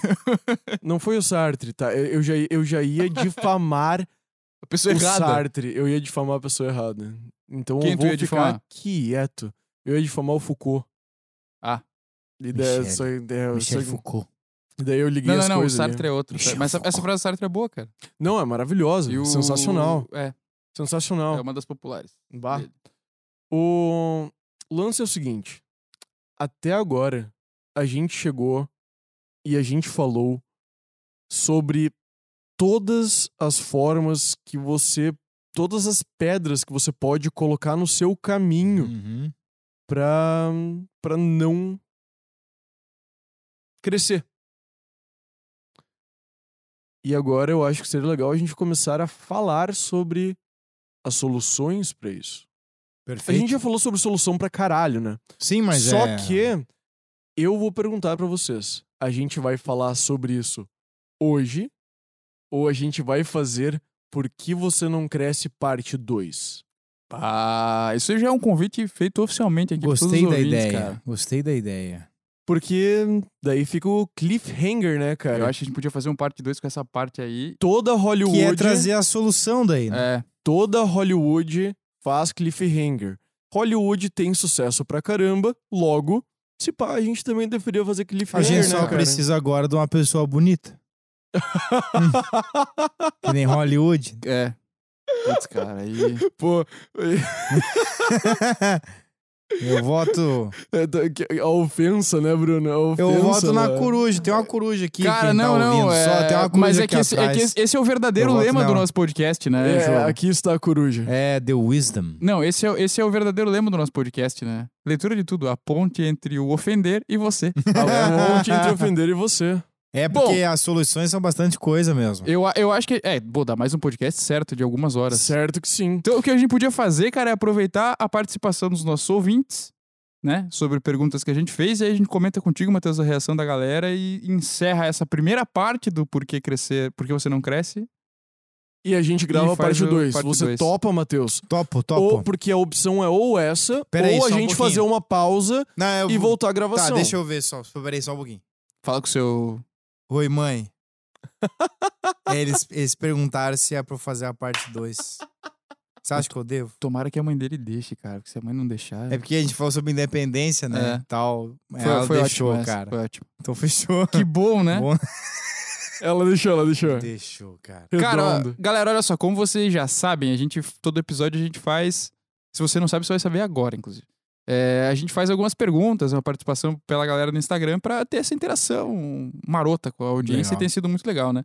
Dessa vez a gente fez um mix aí entre enquetes e caixinha de perguntas e a gente vai fazer, vai fazer uma análise aqui com vocês sobre as perguntas que a gente fez. A gente fez algumas perguntas, algumas enquetes aqui, né? Sim ou não, não tem muita opção, você vota sim ou você vota não, porque é a regra aqui do Instagram, né? Eh, a gente fez a seguinte pergunta, ó. Você se considera uma pessoa idealista? 62% das pessoas falaram sim e 38% das pessoas falaram não. O que isso significa, João? Isso significa que existe uma boa porcentagem aí que tá completamente errada. Não, João, isso significa que se tiverem 100 pessoas numa sala, 62 delas disseram sim e 38 delas disseram não. Tá, tá, tá. O tá. homem matemático. O homem matemático. Que É sabe engraçado calcular porque- porcentagens diretas. É, é, essa resposta a essa pergunta é interessante porque ela mostra um outro dado interessante das pessoas que é o seguinte. As pessoas confundem, é, às vezes, idealismo com pessimismo, assim, ó, entendeu? Como assim? Porque esses 62, po- esses 32% que não se considera idealista, 38. 38, às vezes acredita ser muito pé no chão demais. Eu não sou idealista, eu vejo o mundo como ele é. E aí a pessoa vira uma pessoa pessimista ou uma pessoa sem, né? O que pode acontecer também. E que é, pode ser Sim, real claro. também. Mas você vai ver nas O próximas vício, tá perguntas os que, que, que essa é, foi capciosa essa pergunta. É. O lance é o seguinte: eu acho que todo mundo é idealista em algum nível. Eu também acho. É uma Sim. coisa que tá instalada em você que você precisa lidar com. Eu também acho. É, eu muito também bom. acho. bom. Bom ponto, hein? Acho, acho que é muito válido. Acho que é muito válido. Segunda pergunta, você se considera uma pessoa imediatista? Aqui, 56% das pessoas disseram que sim, 44% disseram que não. Praticamente um empate técnico aqui. Sim, completamente. E, e são dados que se assemelham muito com a, com a primeira pergunta, curiosamente. Muito, muito. Esse aqui é bom, mas esse aqui vai ter uma resposta objetiva só na parte 2, galera. Você se considera uma pessoa com autonomia? 84% das pessoas disse que sim. 16% disse que não. 84% Sério que disse sim. 84%. Você que votou pra sim, eu aconselho muito fortemente que você acompanhe o próximo episódio desse podcast. Porque a gente não vai nem comentar dele agora. Não. Agora, essa pergunta é boa aqui. Vocês lembram do dado atrás? Ó? Você se considera idealista? 62% disse que sim, 38% disse que não. Agora pega essa pergunta. Você já se decepcionou por criar expectativas sobre algo que, na prática, aconteceu de forma diferente? 96% das pessoas disse eu já. Ah, muito bom. Genial. cara. 4% disse eu nunca. E aqui eu vou confessar uma coisa pra vocês. Eu fiz essas perguntas no nosso Instagram e eu pensei, eu pensei na primeira do idealista e pensei nessa. Mas eu pensei, se eu colocar uma do lado da outra, Vamos sacar. a pessoa vai se ligar. Tu colocou Eu umas dei no meio. umas três ali no meio Tu pra, enxertou. pra isso, é, vocês. isso, é, isso é técnica de advogado pesada, cara. É. Porque aquele bicho que faz, tipo, 3, 4, 5, 6 perguntas pro bicho só concordar, e daí ele manda a pergunta que É. ele quer que o cara concorde. Isso é Assim. técnica, Isso- é isso técnica do prova- stand-up, é o callback. Você volta atrás. É, Bah, eu, tinha, eu tinha dado muito mais valor do que, do que a realidade, então. Pode. isso é Não, uma cara, o prova. stand-up é, o stand-up é uma arte nobre, né? Isso é uma prova de que falta muitas pessoas, e isso não é um, é um problema, um defeito, mas é algo a ser melhorado. Falta às pessoas autoconhecimento. Não, eu não sou idealista. Mas a pessoa confunde. Ela acha que ela não é idealista porque ela não planeja ser rica, milionária, ter uma casa em Miami e ter três carros na garagem. Então ela acha que ela não é idealista. Eu trabalho com dados reais. Mas ela espera que a vizinha dela seja mais compreensiva pelo barulho que ela faz à noite. É idealismo? Claro. Entendeu? Claro, não, não, não, não, tem. É. Não, não tem um outro jeito de ser. Aham, aham. E o que, Foi que tu tá bom, né? fazendo pra tua vizinha parar de ser barulhenta? Exato, exato. Eu fui a uma reunião de condomínio e estourei tudo. Isso aqui Tem também é que legal. fazer alguma coisa. Deitou o cabelo. Com quanto tempo você acha que um projeto em geral deve apresentar resultados positivos? Quanto tempo? A gente deu algumas opções aqui. Até um mês? De um a seis meses? De seis meses a um ano ou mais de um ano? A maioria das pessoas, aqui, 50% das pessoas, tá? é, Uns 25% votaram de um a seis meses e outros 25% de seis meses a um ano o percentual mínimo de pessoas disse até um mês, mas aí uns 20% só falou que mais de um ano é que seria algo é, razoável para começar a dar resultado. Interessante. né, Lembrando que apenas 56% das pessoas disseram que se disseram imediatistas. Interessante, né? Olha só. E, e é legal porque assim, não é que as pessoas. é, não é que elas estão erradas ou elas estão.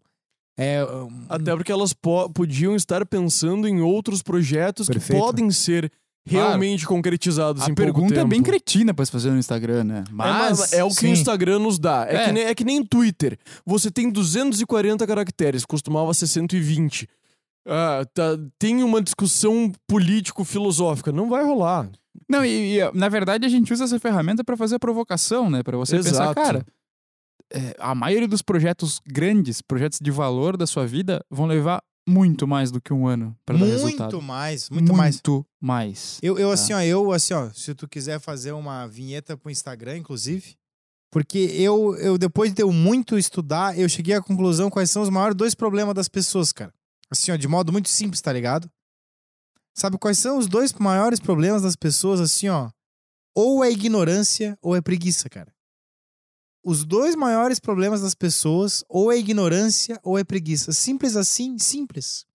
Não Porque se termo, você né? não sabe o que você tem que mudar, ok, você é ignorante. Precisa ir atrás do que você precisa mudar na sua vida para ser feliz. Se você já sabe o que você tem que mudar e você não muda, é preguiça. Preguiça é um medo disfarçado. Preguiça não é ficar sentado no sofá é, sem vontade de fazer as coisas. Preguiça é não mudar a realidade que tu tem, entendeu? E você se engana pra ter preguiça. Exato. Exato. Você sabe o que você precisa fazer e não faz de propósito. E não faz. As Isso é pessoas preguiça, muito bom. gostam, as pessoas amam, as pessoas têm um prazer encontrar uma solução complexa para os problemas delas. Ah, é porque eu tenho um trauma que eu fui no Freud, a psicanálise, que eu sou segundo gênito, entendeu?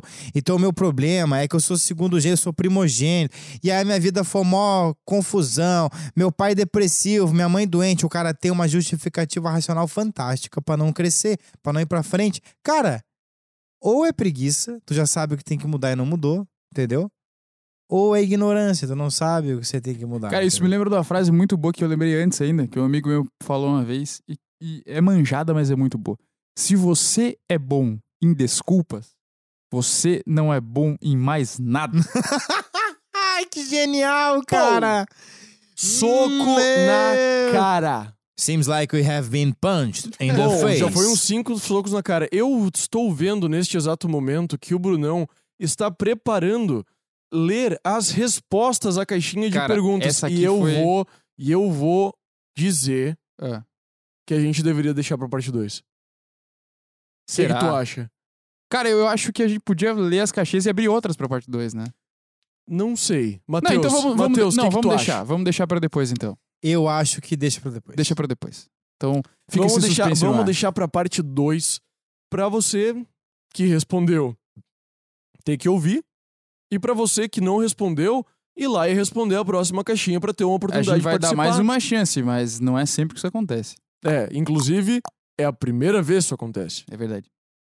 Então, senhoras e senhores, esta foi a parte 1 não programada do nosso episódio sobre por que caralhos você não cresce. Muito bom. I'll Esse be ficou bom também, né? né, mas eu só, eu só não vou botar ele no YouTube em lugar nenhum. É, né?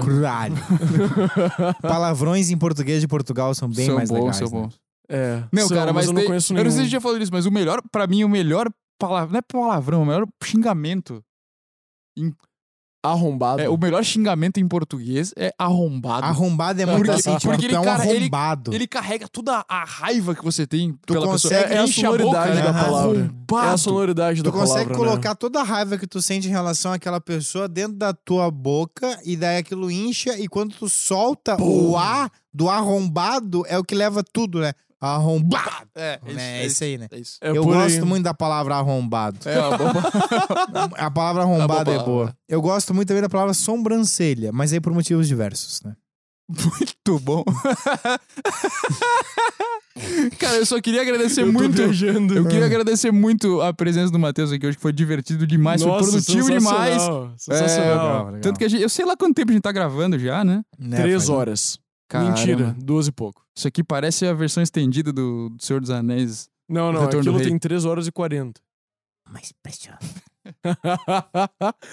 Mas, muito obrigado, Matheus, por ter aceitado este convite para participar. Na verdade, a gente não convidou o Matheus. É, na verdade o Matheus falou, cara, quando é que vocês vão me chamar pra ir pra esse podcast aí? É e óbvio, o Matheus se né? convidou e agora mas foi ele tá ótimo. aqui e olha o resultado maravilhoso que foi, cara. Mas aí agora a gente se redimiu e convidou ele pra fazer a parte 2. É. Exato, exato. Olha só. E agora também a gente vai encerrar este episódio dando alguns recadinhos finais. É, o primeiro deles é, Matheus, aproveitamos aí que a gente tá te agradecendo e te convidando mais uma vez. Sim. Divulga aí sua rede social pra galera te seguir lá e. Muito bem, pegar então. teu- Meu Instagram é arroba prof.mateusbranco, Mateus com TH, arroba prof.mateus com TH branco. Essa é do Instagram. né? Mandou bem. Nosso editor consegue colocar um, um nomezinho embaixo aí do- dele no vídeo? Eu não consigo agora, mas no começo do vídeo vai ter. Ah, muito bom. Eu Então tá posso bom, tá repetir. Tá ótimo, tá ótimo. Então tá tá, ótimo. tá maravilhoso. Eu vou dar um jeito. E que outro Tudo recado dá a gente jeito. tem pra dar? Tá ok, tá ok? Ou tá ok, companheiro, né? Pra ficar um algo equânime. Equilibrado, né? Equilibrado. Aqui não tem esse problema. E vocês poderão ouvir a parte 2 do episódio 006 do Leitura de Tudo pelo Spotify, pelo Apple Podcasts, Google Podcasts, onde vocês quiserem. E vocês também poderão Ver pelo YouTube. Aí vocês vão ver o cenário maravilhoso que a gente está aqui. Vão ver nossas caras é, de intrigados, de com gargalhadas e afins. E pode aproveitar visualmente essa experiência completa do leitor de tudo. De onde é que eu tirei foi- isso, cara? é, é, pois é, ele, ele, ele, ele abraçou o marketing. É, Ele tá junino, né? Hoje. Festa junina. Na verdade, ele chegou aqui falando eu- que eu tava emocore. É o visual emocore dos anos 2000, né? Termina a cantar. Bom, bom. Entre a... Eu não vou continuar. daí a gente foi no fundo. Eu não vou poço. continuar. Senhoras e senhores, muito obrigado pela atenção de vocês até esse momento e até a próxima. Valeu, só faltou o momento de Jordan Peterson que não teve hoje. Valeu. Tchau! My precious.